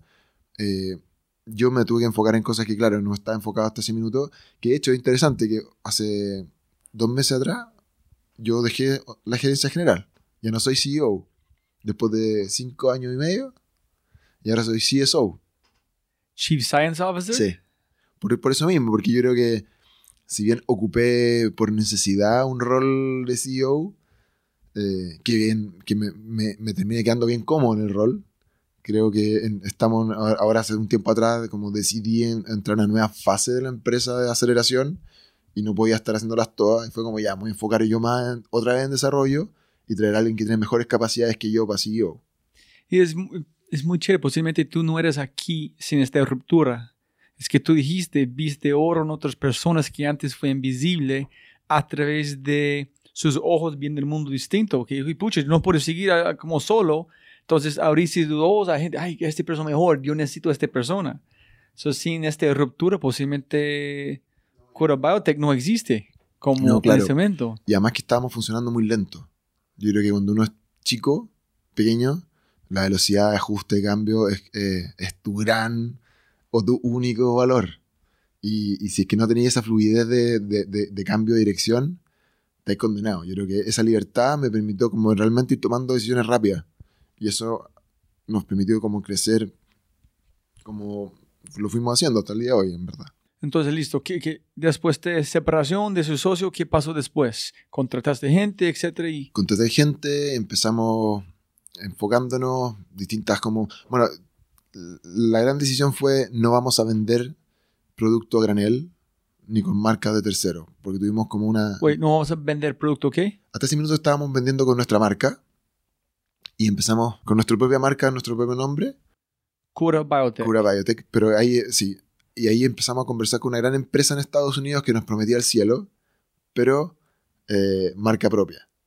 Es decir, con la marca de ellos, propia marca. Pero en dos años te, están en tal cantidad de puntos, tal cantidad de millones, todo. ¿En tú ganas qué porcentaje de este promesa? O sea, partíamos bien, partíamos, no sé, por que la mitad, un 50%. Pero ellos son, ellos reciben, ellos son dueños de patentes y todo, o solamente de no, vender. Solamente las marcas. Ok. Pero al final en este mercado la credibilidad de tu producto es crítica. Por lo tanto, si nosotros no, no existíamos como marca, era, íbamos, a, íbamos a quedar siempre como eh, expuestos a que nos negociaran lo que quisieran negociar. O por otro lado, si es que la cosa anda bien, también nunca va a existir, porque eh, si el día de mañana yo quiero ir para allá y decir, no, mira, si ese producto que usted le compra a esta empresa, es nuestro. No, esta empresa lo vende acá y a ti, de ti nunca te he escuchado. Tú estás en Chile, esta empresa de Estados Unidos. No. ¿sí? Entonces, ¿decir un no a ellos? Tuvimos que decirle, estas son nuestras condiciones, y dijeron, no, estas son las nuestras, y fue como, y no anduvo. Ese fue como nuestro primer como gran decisión, porque eso sí, nos dijo... ¿cómo hiciste este? Decir no a una empresa gringo. De... sí, pues, yo creo que fue porque... Eh, yo creo que fue una decisión de largo plazo. Fue como, ¿sabéis que en verdad estamos haciendo una empresa? No estamos haciendo un puro producto. Por lo tanto, tenemos que empezar a construir empresa, a construir marca. Pero qué impresionante la decisión. Decir no es mil veces más complicado de sí. Sí, sí, claro. Yo creo que lo, lo, que hicimos más que decir un no fue como, estas son nuestras condiciones. ¿Fue más de su propósito en qué quieres lograr en el futuro, sí. representación de Chile en todo? Sí. Sí, yo creo que era como de construir. No hacer, no hacer una pasada por uno, dos, tres años, porque yo creo que cuando tú entregas un producto, para que el tercero haga su marca, eso en dos, tres años más te pega de vuelta, porque vuelven a renegociarte con condiciones propias y estás condenado a ir cada vez cediendo y cediendo y cediendo. Es como arrancamos, escoger su propio jefe. Yo no quiero a esta persona como... Es, eso es nuestro controlador. Eterno. Sí, no, no. Y bueno, okay. vamos a ir más lento, pero vamos a ir haciendo producto. Súper. Marca. Qué decisión. Y ahí fue... Fue muy, muy, muy difícil, pero también otra de las como grandes decisiones que yo creo que hasta el día de hoy impactan, porque, no sé, cinco años después, vamos a empezar a, estamos empezando a hacer productos para otros mercados, amparándonos en la marca que estuvimos construyendo. ¿Y con quién eh, hablaste, conversaste, platicaste sobre esa decisión de decir no? ¿Tuviste un eh, otro socio? No, de hecho, recién hace, bueno, el nuevo CEO pasa a ser mi socio también. Antes de eso no, yo tuve seis años sin socio. Y eso Entonces, ¿con quién hablaste sobre esa decisión? Mi señora, sí, con mi señora, con, mi, con otros empleados de la época, que otra vez conocían más cosas que yo, por lo tanto fueron una, una contraparte mucho más eh, informada. Y nada, pues yo creo que, y también uno al final, pues sí, yo creo que uno tiene que tomar las decisiones. Yo creo que, a ver, a mí, a mí, a mí mi rutina es que trato como de saber todas las, opiniones de las personas que creo que tienen algo que aportar y usualmente entre ellos sale la decisión. Y uno, uno como que o, o apoya 100% o modifica en algo la, la, de alguien, pero como que nadie tiene una opinión de, de, cero distinta.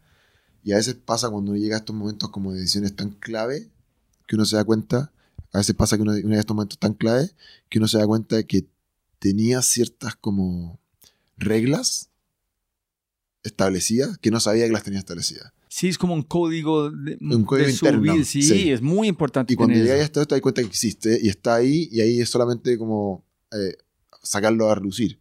Y ahí fue un momento de eso. Ahí es, otra cosa, es como eh, ver productos. A mí me gusta ver los productos, vender producto como real. No solamente como el conocimiento, sino que el producto, el conocimiento transformado en un producto.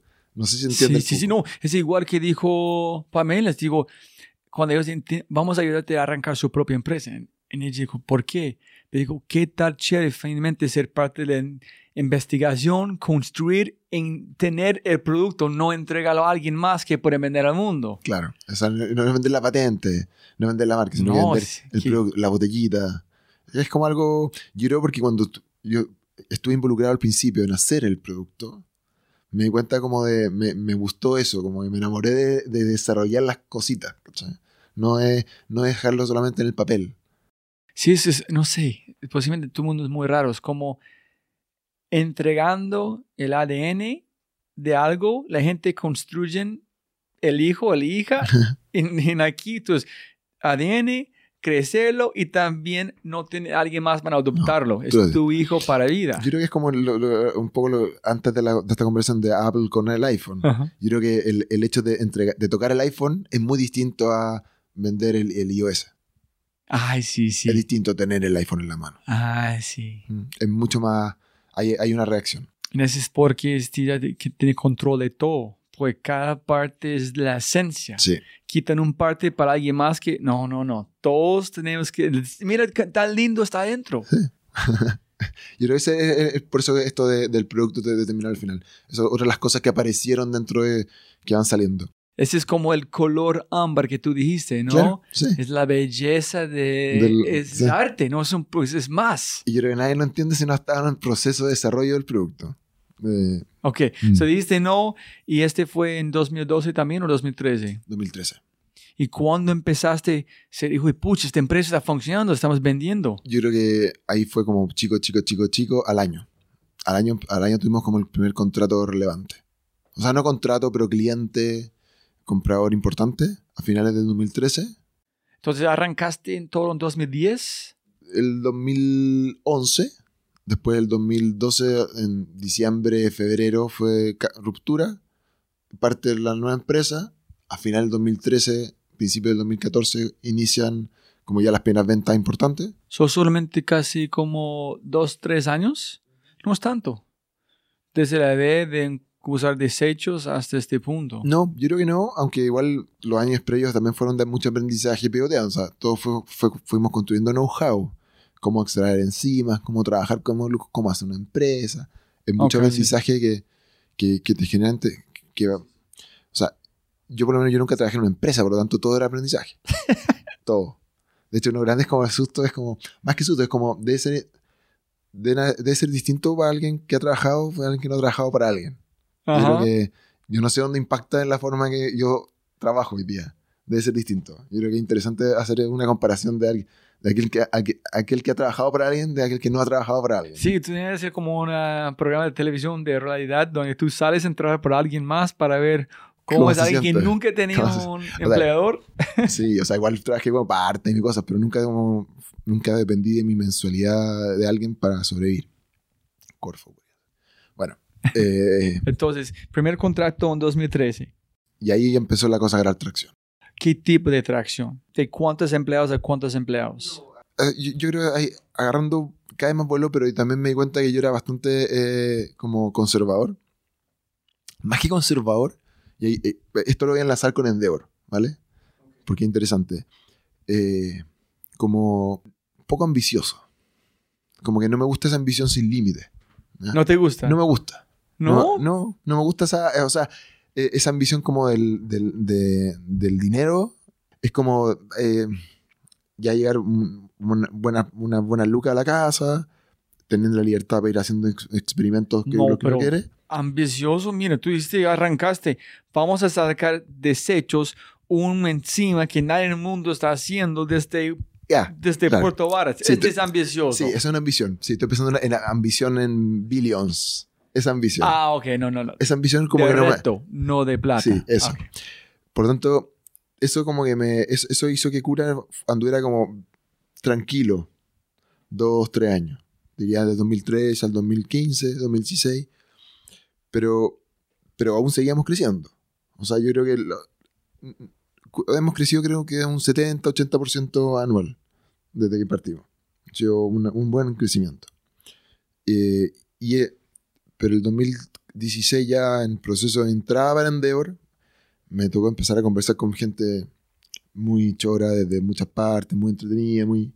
Pero cuéntame algo que pena para... eh, es... Todo este tiempo estás vendiendo un producto. Sí. La mejor cosa que es cuando combinaste la biotecnología en el jazz de Sí. más calidad. Y cada año estás mejorando este producto o este producto es constante todos los años. Es constante todos los años y vamos, vamos logrando más, mejor penetración de mercado. Fue primero fue es como ellos dicen, tuviste el producto, después fue distribuir, que es la más complicada. Cuando Sí. tenías este canal es cuando metes más productos porque ya tienes la distribución de todo. Exacto, exacto. Eh, fuimos haciendo empresas. Vender, mercadeo, penetración de la cosa. Exacto. Eso es. El- y el, el dolor de, pro- de la producción, como cuando uno hace un producto, es, distinto esto como una, empre- una empresa de software o TI o de app, de una aplicación, que prácticamente pone, pone más servidores, capacidad y vais multiplicando. Esto tenéis que ir haciendo más productos. Tenéis que ir eh, escalando la producción que tiene sus propias complejidades. Pero ¿cómo es la producción para ustedes? Ustedes necesitan alguien darte plata para decir quiero esta cantidad mensualmente, o etcétera. Ustedes arman el producto, tienes guardado una bodega o como... No, un- uno lo tiene que ir produciendo anticipadamente. So, tú tienes que invertir su plata y no sabes si vas a vender o no. No. ¿En cuánto tiempo demora este producto? ¿Cuál es la...? El- los tiempos de es un año. Ah, ok. Dura un año, por lo tanto igual tiene estabilidad. Y también por otro lado los clientes se demoran entre seis meses a dos años en validar tu producto. ¿En serio? Sí. Porque, porque otra vez, son, Ah. son cambios costosos. Entonces, estás vendiendo en 2013 un producto que van a re- recibir plata en enviar en 2015.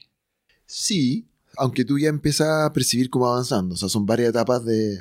Es como un pilotaje. Tú haces un piloto, va funcionando, van incrementando, van haciendo más validaciones. Por lo tanto, la medida que tú vas avanzando, tú vas aumentando tu, tu tasa de... tu probabilidad de, ganancia de ese cliente. Quizás da una idea que no es tan exacta, pero, pero sí hay, una complejidad que tú tienes que escalar anticipadamente al cliente.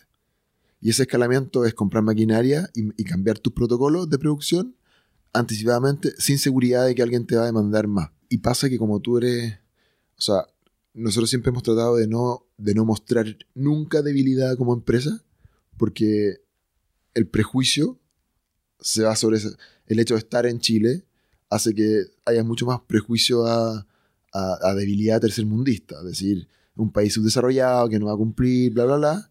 Por tanto, y, y- y también nues- nuestras competencias son grandes empresas. Por tanto, el hecho, eso es, no- es- es mucho más crítico para nosotros, es nunca fallar, en, nu- nunca, siempre tiene que haber producto. Siempre tiene que haber producto. O siempre tiene que haber producto, siempre tiene que haber la cantidad suficiente, porque nunca tienen que, nunca nos tienen que ser cap- capaz de como cuantificar como empresa. Siempre tenemos que ser más grandes de lo que somos para que no se den cuenta lo chicos que somos. Pero eso es muy importante. Hay un hombre en mi podcast se llama Mauricio Toro. Tiene las mismas máquinas de Apple, tienes mejores gente trabajando por él, tornillos, todo lo que es para operar con. Sí, como los que tienen mandíbulas en 3D de pacientes de cáncer. Es el mejor, es el top de top. Fue una conferencia en Miami, 110 leads, vendió como dos. Construyó una marca en la empresa en los Estados Unidos, en Miami, y dicen, somos una empresa en los Estados Unidos con una fábrica en Colombia. Solamente 10 leads en vendió 5, por la gente piensa en es gringo. sí. Entonces, ¿cómo ustedes Desde el principio tratamos de no... De, eh, eh, eh, es interesante, pero de- desde el principio tratamos de evitar latinizarnos como empresa. Tratamos de pasar como, pa- pasar como una empresa gringa en Estados Unidos. ¿Para qué? Para que no, para, para no despertar ningún tipo de prejuicio. Aún así, igual se dan cuenta muchas veces, pero al menos en, las partes iniciales, en las fases iniciales, que es cuando testean tu producto, te da el espacio para poder. Una vez, una vez que lo una vez que testean el producto y se dan cuenta cuánto mejor era, ya como que hay otra forma, hay, hay, hay una validación, hay una credibilidad. Pero si es que ya antes de eso, o sea, generan como esta, esta barrera de la distancia, la geografía, el prejuicio, es mucho más difícil. Pero ¿cuál fue su... ¿Cómo hiciste? ¿Cómo entraste a ese mercado? ¿Fue la calidad de producto? Calidad de producto. Calidad de producto y calidad de servicio. O sea, tiene que ser mejor producto y en el proceso de validación que te, que te decía puede ser entre seis meses a dos años. Si no le falla, si no, nunca le fallamos en tener producto en stock, variabilidad entre lotes, que a veces que el producto sea Ah, sí, siempre sí, igual. sí, que te dice, nunca puedes fallar porque una falla la gente va a juzgarte más duro de cualquier. Eh, eh, Estos conceptos son de producción, o sea, tiene que ser como calidad, pero también calidad sostenida al tiempo. Y te van testeando varios meses y que andas bien, se pasan a ti. ¿Y por qué en su mundo no hay más, sen- más sencillo, más normal tener una empresa en un lugar donde distribuirlo es más, más cerca a otros lugares? Porque todavía allá en Puerto Varas sí, o el envío no es tan complicado a este punto. Hoy día, o sea, desde, el- desde, desde casi el principio tuvimos una empresa, o sea, una oficina logística en Estados Unidos. Ah, ok, Sí. ok. Ot- Otro emprendedor chileno que estaba allá y fue como, sé que necesitamos esto, él también estaba partiendo su empresa, muy buena gente, buena, buena, buena amiga. Y del desde el tiempo cero él empezó a, a recibirnos stock y a, a entregarlo cua- cuando no- nosotros le pedíamos. So, toda la experimentación pasan aquí, pero armar de producción pasan allá. Allá. Parte, sí, allá tenemos, hay un stock y, y podemos estar en 24 o 48 horas en cualquier parte de Estados Unidos y Canadá, que es nuestro mayor cliente. Por lo tanto, ahí, ahí rompimos la mayor tantos drug tests. ¿eh? sí. sí, pues en Estados Unidos la epidemia de sobredosis es gigantesca. Empe- empezaste de hablar antes de estás estoy in- interrumpiendo de la um, de Endeavor de empezar los productos el mismo producto escalar Claro, y después del 2003 a 2016 fue como ir aprendiendo a hacer empresa, eh, generando como, aumentando la, la demanda, fuimos creciendo bien, pero, pero probablemente podríamos haber invertido mucho más y haber, haber acelerado muchas otras cosas, pero no lo hicimos, yo creo porque otra vez es como parte del código interno. así hablamos de ambición ese es donde arrancó la todo ambición, código interno. Pero sí, eh, yo creo que uno, uno- de los grandes valores de Endeavor es que te pone en contacto con gente que ha hecho grandes cosas, cosas gigantes en Chile y en el mundo. Y ellos te sacan un poco esta, esta limitación mental. tú estás copiando la puerta de ellos o ellos están buscándote o fue una conversación constante desde 2013 como Yo creo que fue constante. Eh, ¿Cómo van? Bien haciendo esto. Sí, ah, ¿Qué tal? ¿Cómo van ustedes? eh, junto un cafecito, un cafecito anual, cafecito cada seis meses, hasta que ya la empresa tuvo un tamaño, tuvo un cierto dolor, que no es, no es como el proceso de validación, sino que el proceso, un dolor más de crecimiento, que es distinto. Eh, muchas veces está asociado a, bueno, o de, pro- problemas de producción o problemas de personas, como el tema del recurso humano como tal, que, te saca de tu foco.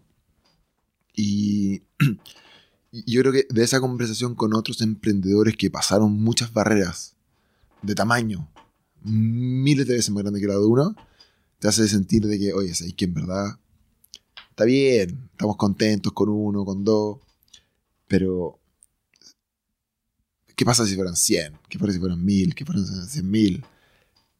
Y, y como te, te saca de, de esa barrera autoimpuesta, pero yo vuelvo un poco al tema de la ambición. Como yo no estaba motivado por la... eh, no- no- yo no quiero sonar como el, el, el- el, ay, qué bonachón. No, yo no estaba motivado por la luca, por el, por el dinero. Eh, es, es muy importante. Yo creo que cuando, pero uno, cuando uno pasa a la sobrevivencia a tener un buen pasar, de ahí a seguir tan- estando tan metido en algo por ganar más, por ganar más, no era mi caso. Yo, te- yo tenía que buscar otro, otra, otra, otra cosa. Pero a Lucas es un- una herramienta para hacer más que tú quieres hacer. Ya, y encontrar esa otra cosa te permite que, ok, si es que entonces si esta otra cosa que es lo que te motiva puede realmente crecer y crecer y crecer, entonces ahí sí te volvía a motivar. Yo creo que un poco en, en cura, a mí me pasó eso con cura. Que desde hace ya dos años atrás fue como varias- varios cambios, pero fue, ¿queremos seguir creciendo o no? Sí. Pero puta, sería bonito crecer ya grande, grande, grande. Tú estás pensando, Esther, la Yo, conversación. fue, fue, fue naciendo. ¿Y por qué? Porque otra vez estamos en Puerto Vara, estamos en biotecnología, estamos en un país que su, todas sus grandes industrias son extractivas. Eh, al menos la décima región, eh, esto, son puras son puras industrias que, que- que no están basadas en el conocimiento. Por tanto, Ni Colombia es problemática, en- inspira gente conciencia. Nadie piensa en el sexy. no. Y, y, y- y creo como que el, el- el hecho como de... de- yo me, me, me puse en, en qué pasa si cura llega a valer... ah, ¿por, por qué, por qué cura no puede valer un billón de dólares? Qué gigantesco sería el impacto de una empresa como cura en la décima región que llegue a valer un billón de dólares. ¿Por qué? Porque te dice la cantidad de gente que va a estar hablando de biotecnología es gigante. Y eso en verdad te cambia el ecosistema. Y claramente todo, eh, hay una gran cantidad de dificultades para lograr a eso, eh, desde eh, logística a mano, a no sé, todo. Pero, pero si uno se pone una meta de, de- tamaño monetario, no por la plata, sino que por el impacto lateral que genera, horizontal, en, en empresas de servicio, eh, darle un destino a tantos científicos en Chile. En Chile hay una cantidad de científicos gigantesca que va fuera del país, se capacita y después no tiene dónde volver. Mira, dos preguntas muy importantes aquí. ¿Tú piensas que cuando tú, cuando cambiaste tu chip en este momento, fue una influencia de su padre? ¿Qué hizo con todos estos movimientos laterales en cambiando la, la cara de, de, un- de ciudades? No solamente una ciudad, con qué han hecho, o nunca entró su mente. Y número dos es, es no sé cómo yo siempre trato de decirle a la gente, después de hablar con gente como vos, de pensar en 10X, que no tiene que hacerlo, pero vale la pena pensar en ser el más grande del mundo, en algo, porque abre sus ojos de otras opciones. No es decir tiene que hacerlo, pero yo todavía no tengo, no sé cómo aterrizar lo que es, no suena como egoísta o ambición, conquistar el mundo, no, pero es, tú estás diciendo, mira que el impacto que puede tener este país con tecnología para Chile, para Puerto Varas. ¿Cómo decirle a la gente que es importante pensar en grande de su padre, de la conexión? O sea, la conexión. Yo, yo creo que ver, o sea, él, él no fue el único pionero de los salmones, pero fue uno de los pioneros y hoy día lo que era como pura idea bien loca, loca, o sea, nadie entendía qué estaba, qué cresta estaba haciendo en el sur de Chile. Hoy día una industria de, no sé, 50.000 empleos, que, que son, en- son todas regiones gigantescas que están enfocadas en esa industria que no existía hasta hace tan poco tiempo atrás, te demuestra que un emprendimiento que transforma una empresa y cuando son varias empresas y un, un volumen de... En verdad puede cambiar la cara de un, de un lugar.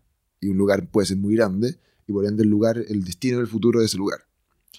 Eh, eso por un lado, como claramente yo lo vi. Yo lo vi.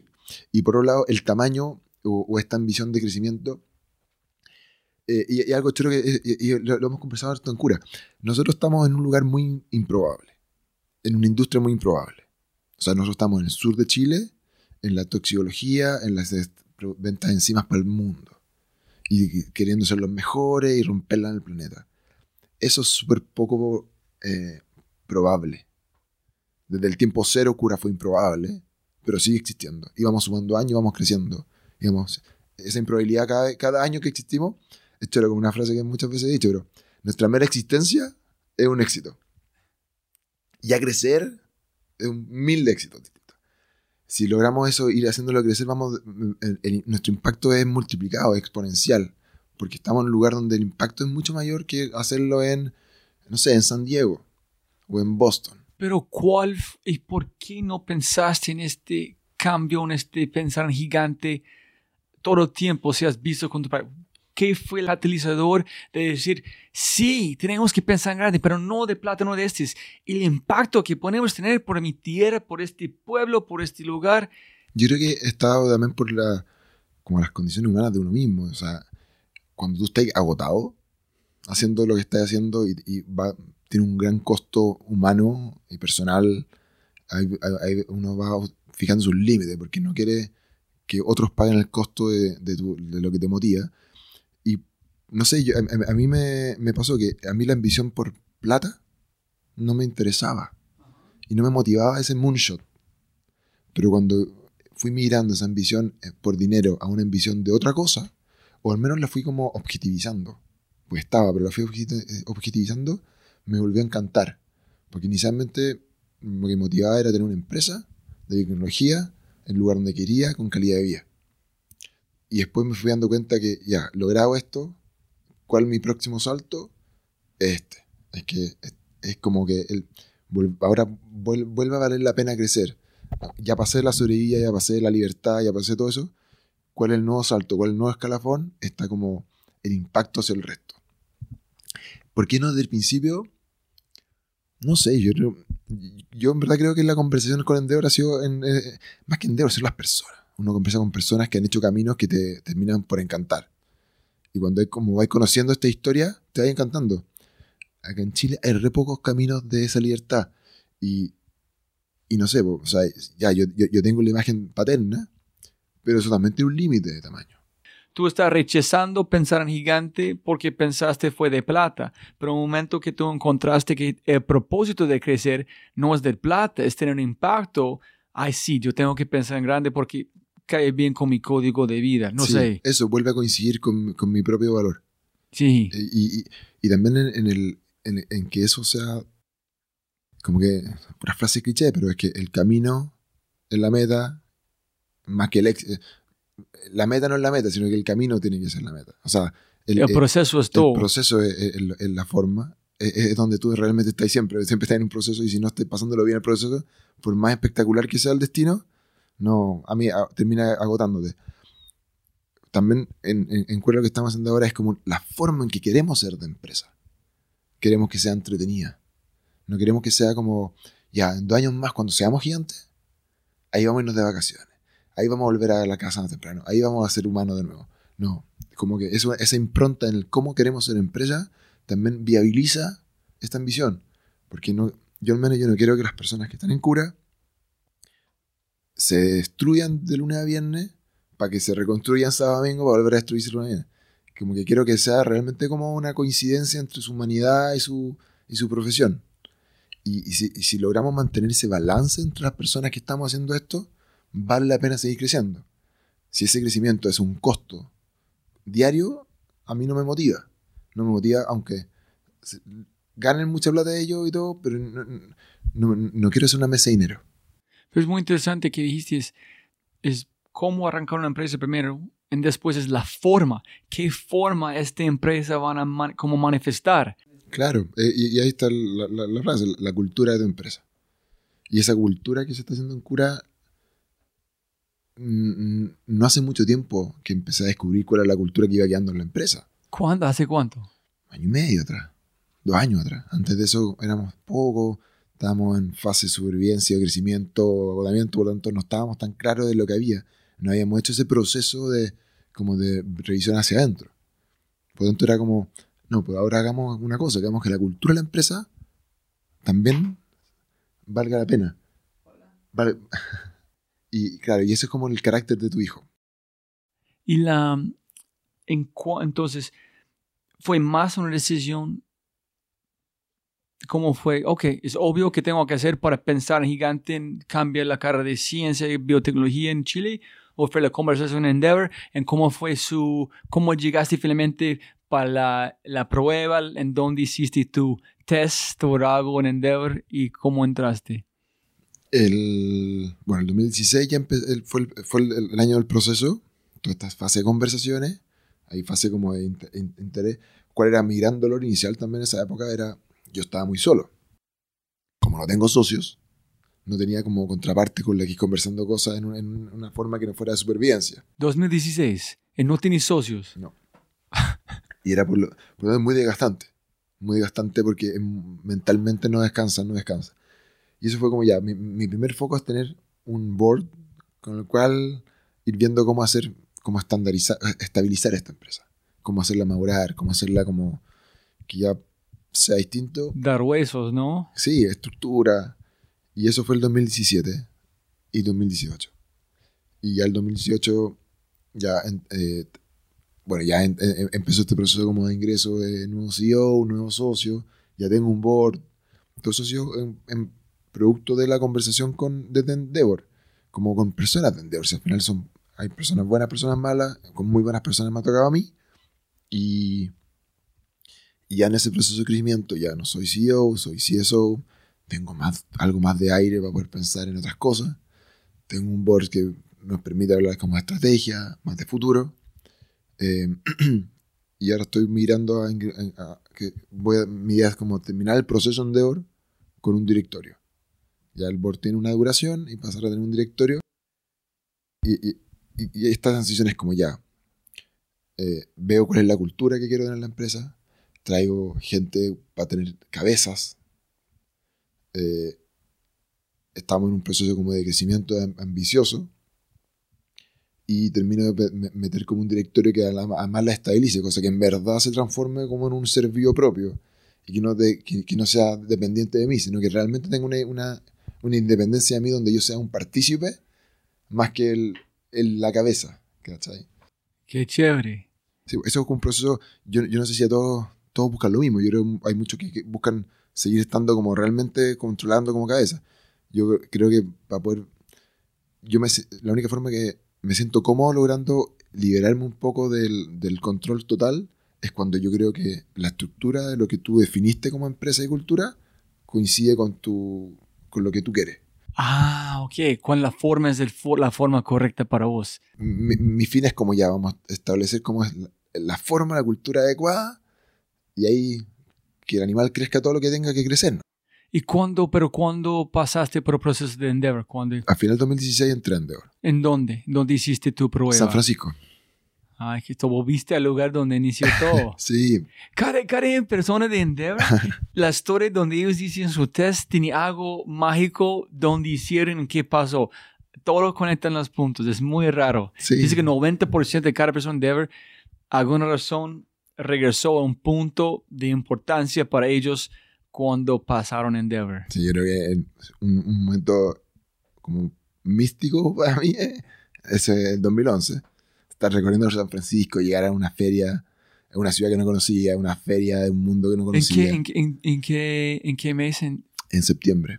¿De 2011 estaba? Sí, Yo estaba en San ¿Sí? Francisco y yo llegué allá justo en ese momento. mira. Ok, listo. Entonces, contaste tu historia al- a, cuántos jueces o cuántos, Seis. y, y fue sin duda no problema, pasan. Sí, eh, yo, a ver, yo, yo no sé, uno siempre le cuenta las cosas buenas, por lo tanto, uno- yo siempre me pongo como, ya, voy a filtrar lo que te dicen porque siempre quieren ap- apoyarte, pero yo creo como que le, el, como que eh, una de las cosas que le, le gustó, le llamó la atención era como mi, em, no me gusta echar flores, pero era como que, echarme flores, pero era como mi valentía al final como que estar haciendo todo esto solo, solo, ¿ah? pararme frente a ellos solo, Ah, ok, sí. la confianza, o sea, más como la seguridad, pero como el, como la, una cosa que se repitió fue, wow, sí, te felicito por el, Pero tú también piensas que ellos vieron que, wow, él han hecho este, todo este punto, nosotros podemos tener un impacto grande con él, ayudando Sí, próximo paso. sí, o sea, la- a ver, el, el proceso fue, lo- los jueces son como la guinda, o sea, los jueces, esta- no son jueces, son, son el nombre, evaluadores, son como la guinda. Yo diría que el proceso anterior es donde tú generalmente, tú generas la riqueza. Porque yo conversé, no sé, con cuántas, con seis, ocho personas secas en su- cada ámbito, que están haciendo preguntas, que están haciendo desafíos, que, que esos desafíos, si eres inteligente, te hacen impacto y los vas aplicando. Tanto, casi que si que al final en, en Palo Alto hubieran dicho sorry, ¿no? Bueno, malas weas igual. Igual ya, ya gané, ¿cachai? Yo creo que, y, y eso a mí me pasa igual conversar como con otros emprendedores que están en el proceso, dudando, y le digo, ah, lo mismo sido un trial. Igual, esto es como una conversación. Hoy día han aparecido más instancias con las que tú puedes conversar con otros emprendedores, pero por lo menos en Chile, no, yo no he visto otra instancia donde puedes conversar con emprendedores que han hecho como grande impacto. Son más como pequeñas empresas, pequeños emprendimientos. Está bien, o sea, uno puede hacer como, no sé, cultivar papas y crecer, o tener venta de un, no sé, un local, o ser una empresa pintura. Pero como grande empresa, grande emprendedora, hay poco en Chile. Todavía. Sí, entonces necesitan este nivel de mental que como esos modelos mentales que pueden abrir más. Ese es que yo, yo he visto todo, como estoy entendiendo de endeavors. Tú tienes una visión del mundo, hay pocas personas que pueden verlo ni entenderlo. Eh, tiene que encontrarse 2% de la población que entiende qué hacen y también sabes que posiblemente es posible para tener la conversación que tú necesitas a su nivel para tomar este próximo paso exponencial. Eso. Y claro, y para que esa conversación sea enriquecedora, la persona tiene una experiencia que muy pocos tienen. Yo creo que sí que, sí que voy a definir algo en Deor es como el filtro. Quienes están participando en Deor son aquellos que han pasado un filtro, que tienen algo que aportar en ese punto. No es que el resto no tenga valor, pero que al fondo te ofrecen emprendimientos que están en un punto de inflexión. Después quizás cuando estáis los cientos de millones ya, ya, ya, ya pasaste eso ya no necesitáis un endeavor. O cuando estáis al principio ganando 50 millones de pesos, no necesitáis porque, porque hay otras instancias que son más adecuadas. Pero hay puntos de inflexión donde estáis con ciertos dolores de emprendimiento que en verdad podéis perderlo todo si te, si te creí el cuento muy rápido, si no invertís como tenéis, si no generas la estructura de personas, los procedimientos, ese tipo de cosas. Y es, donde, donde te meten, donde yo creo que es súper valioso meterse con otras personas que están en el mismo camino súper valioso. Posiblemente es como la, los, personas que cazan futbolistas, como mirando en los colegios quién van a tener el próximo Messi, tiene que enseñar cómo dormir, cómo comer, cómo pasar su tiempo libre. Entonces, ellos estaban buscando gente como... Si entran a la adolescencia y no están bien guiados, los perdiste. Sí. Y tienes que meterlo a, una buena escuela para que salga. Exacto, es lo mismo. Hay, yo creo que hay otras personas que logran tremendos caminos, pero yo no creo que nunca nadie lo hace solo. No creo. No. Y, si lo hacen solo, hacen pésimo. Sí, tú hiciste para, hasta el punto que me imagino que tú intentaste más de este y no, no es capaz. No, eh, claro, ya, y, y, me refiero solo no solamente como socio, sino que como, como conversación enriquecedora. Ay, sí, sí, sí. O sea... Ese, ese es porque estoy aquí en Colombia no me están contando las conversaciones necesarias para, para nutrirme. Yo voy a cazar profesores más genios que pueden contar, convencerlos, dame dos horas de su tiempo, preguntar qué yo quiero preguntar. Este fue hace como 118 episodios. Entonces, sí, anti-ideal. Sí, Pero claro, eso es el final del valor. Por conversaciones enriquecedoras. Uf. Y, son y los problemas de un emprendimiento son, yo no sé, 90% son todos iguales.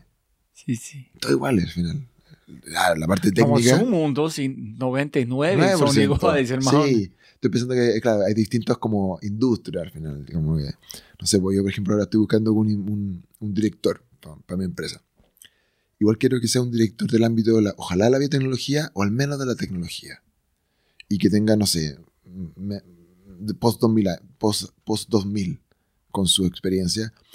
Porque hay otras industrias que no tienen, en nuestro caso, las personas son clave el conocimiento es clave.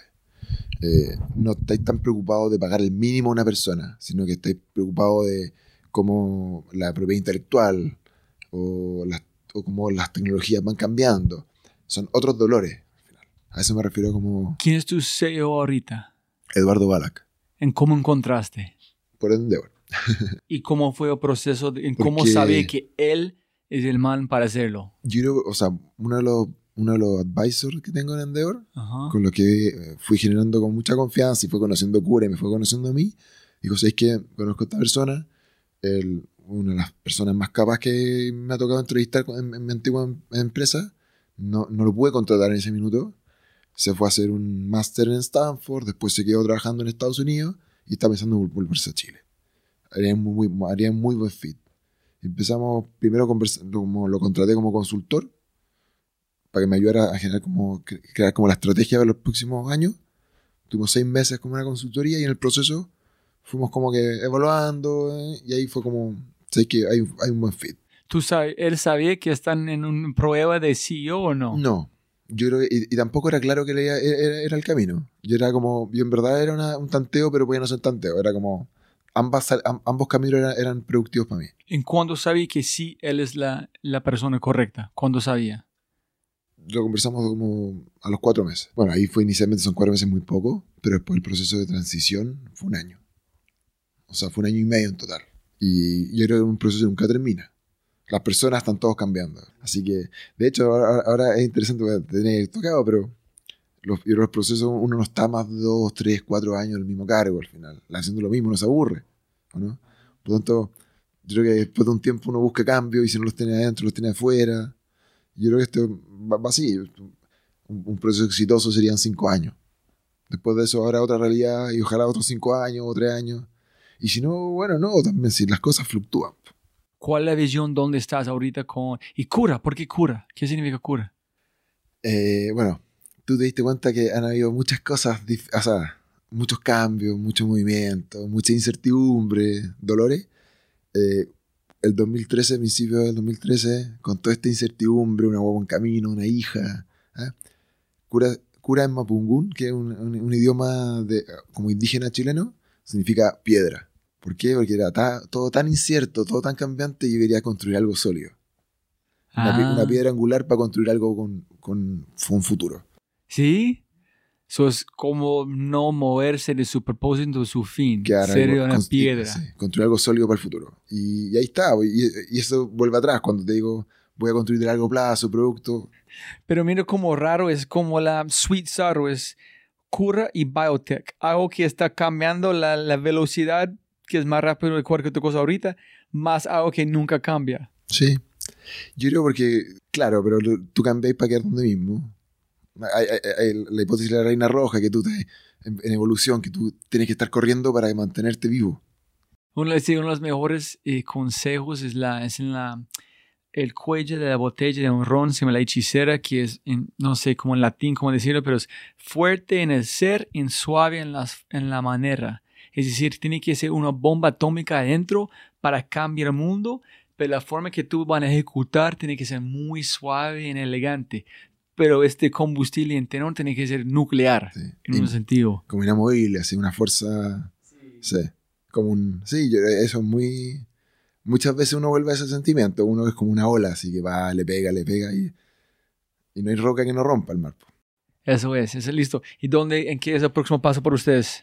Em, estamos eh, trabajando ya desde hace dos años y hemos medido mucho en, en otros mercados de análisis. O sea, hoy día estamos relevantes en toxicología y estamos metiéndole con ganas en, haciendo desarrollo de productos para proteómica y genética. Súper, ¿qué, ¿qué genética? ¿Qué estás pensando? ¿Como estilo CRISPR en este mundo o no? Ese es uno de los, de los subsegmentos de genética, pero eh, inicialmente estamos pensando en secuenciación, nosotros nos definimos como una empresa que hace enzimas para sample preparation. Enzymes for sample preparation. ¿Ya? Porque las muestras se preparan para hacer análisis por toxicología. Ahora estamos desarrollando productos para preparar muestras para ser analizadas en proteómica o analizadas en genética. Principalmente medicina de precisión. Todo está como en el futuro, tú, o sea, el presente ya, pero cada vez más el futuro. Tú vas a traer una muestra de sangre y el doctor o el analista te va a decir: Mira, eh, aumentó tu probabilidad de cáncer, o estás con esta enfermedad, empieza a tratarte, no tenés ni un síntoma, pero te, pero te mutó este gen, o empezaste a producir esta proteína, trátate de esta forma. Por lo tanto, la medicina va a cambiar como más preventiva. Y eso está muy asociado al análisis de muestras humanas. Y eso, ese análisis de muestras humanas necesitan encima. Y estamos desarrollando encima para eso. Sí, ya tiene que ser algo que cualquier persona puede usar, pueden tener, ¿no? Sí, el mundo de genética en ese punto van a ser... Va para allá y, y, y, después, y asociado a esto CRISPR, pero que es una tecnología que está demasiado todavía en, gestación. Todavía no es una industria. No, pero también la gente está mapeando información ADN, que no vamos a como guardar información en un chip, vamos a guardar un ADN. Sí, la, y la biología sintética. No, ahí es gigante. Por eso, por eso es genética también. Estoy pensando en vos y Pamela, que es muy pronto, yo me imagino 5, 7 años, posible, posiblemente menos, ustedes van a ser un estilo de Jeff Bezos, Steve Jobs en China, América Latina, porque la biotecnología es tan sexy, solamente el mundo latino es como cinco años atrás, que muy pronto van a ser un influx gigante de personas estudiando biotecnología. Es como con cripto. Tiene gente que han estudiado filosofía y cosas computacional. Entonces hay una mezcla. Entonces las próximas personas como vos van a ser alguien que estudia biología y es un experto en algoritmos. O la- Mezcla entre ciencia y, y negocio, mezcla en biología y negocio. Ojalá. no, ojalá. no, van a pasar. Biotecnología es tan sexy ahorita en el mundo. Sí, que- pero es increíble cómo cambió eso en cinco años. Si cinco ustedes años. arrancaron como cuando nadie se importa nada de este. En Era, ahorita era muy poco sexy. No, Solamente la tecnología para ustedes. No, para nosotros sí, me encantaba, pero, pero la biotecnología me impresiona como en cinco años y, y alimenticia ahora menos, dos años atrás, tres años atrás. No, ah, y CRISPR, ¿para qué decirte? Sí, yo como que he agarrado mucho vuelo la, la sintética. Pero, pero son procesos que vienen de antes que nosotros, pero que han ido acelerando. Mm. Sí, me imagino van a ser, tú vas a hacer un screensaver de unos chicos muy, muy pronto. Vamos a ver.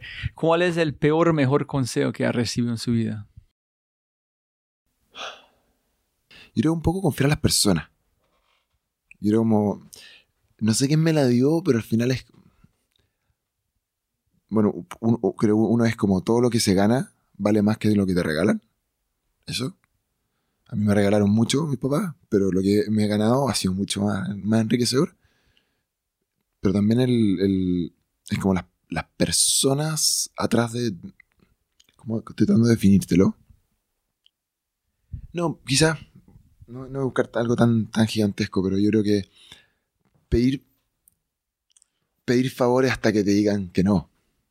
A fondo, Ah, sí. eso, no, no decirte tú que no. Que otros te digan que no, pero tú no digas que no. Creo que eso es un- Wow, sí, ese es espectacular. Justo el otro, yo grabé un podcast con un hombre que han hecho mucho con paz en Colombia, es un, un hombre de Italia. Y yo no escuché este, pero un amigo que escuchó el podcast dijo, qué gran aprendizaje que solamente tiene que, que pedir al universo por algo, pero la gente tiene miedo de pedir. Entonces dijiste, tú, dices, Pedir. no, a mí, ah, pedir favores, pedir favores, o sea, pedirla, pedir, pedir, al final porque uno muchas veces pierde gran- tremenda cantidad de oportunidades porque uno antes que, antes que nada uno dice, no, no, eso como, olvídate, ¿cachai? Otro día no, otra cosa diga que no. Eso yo diría uno, un, un consejo bueno, no sé de dónde lo saqué, pero no, es un buen consejo. ¿Y el peor? yo, sin decir dónde, pero una frases que más, menos me gusta, me encanta la película, pero que me desagrada el show me the money. Ah, ok. Me desagrada tremendamente. Sí, sí. Es como tan árida, tan vacía. Eso. Listo, listo. Y si pudieras poner una cartelera enorme, gigante, aquí en Santiago, ¿cómo se llama el aeropuerto? ¿Cómo se llama el aeropuerto Eh, acá? Ar- uf, Arturo Merino Benítez. No, sí, el aeropuerto internacional aquí en Chile. Nunca voy a recordar este. Eh, yo, hablo con Garabato, sorry, hablo con. ah, pero no sé, te voy a decirte los dos. Lo diría como yo diría, como lo diría. No te hagáis el weón. Si sabí, no te hagáis, si sabí, no te hagáis el weón. Eso es. Fondo, si, si sabes los problemas, hazte cargo. O sea, y ahora que sabes, te vas a hacer cargo. Es una frase que tenemos en Cure, que es como, when we know, we care. Ok, ajá. Que es como, mucha gente eh, a conciencia se hace el que no vio lo que realmente vio, el que no sabe lo que realmente sabe. Hoy está en una época en que nos tenemos que hacer como cargo de, la realidad y cambiarla. Es decir, eh, no sé, de la, de la desigualdad, de la destrucción del medio ambiente, de la deshonestidad, todo ese tipo de cosas, no nos podemos hacer lugar. No nos podemos hacer los que, los, que nos damos cuenta. Creo que un poco es como la conciencia. Tengo un amigo, en- no sé cómo es en Chile, pero un, una de gente más brillante en mi podcast es un artista de la calle. Como brillante en su visión. Dijo, hay dos tipos de colombianos. Los que están mejorando el país y el resto.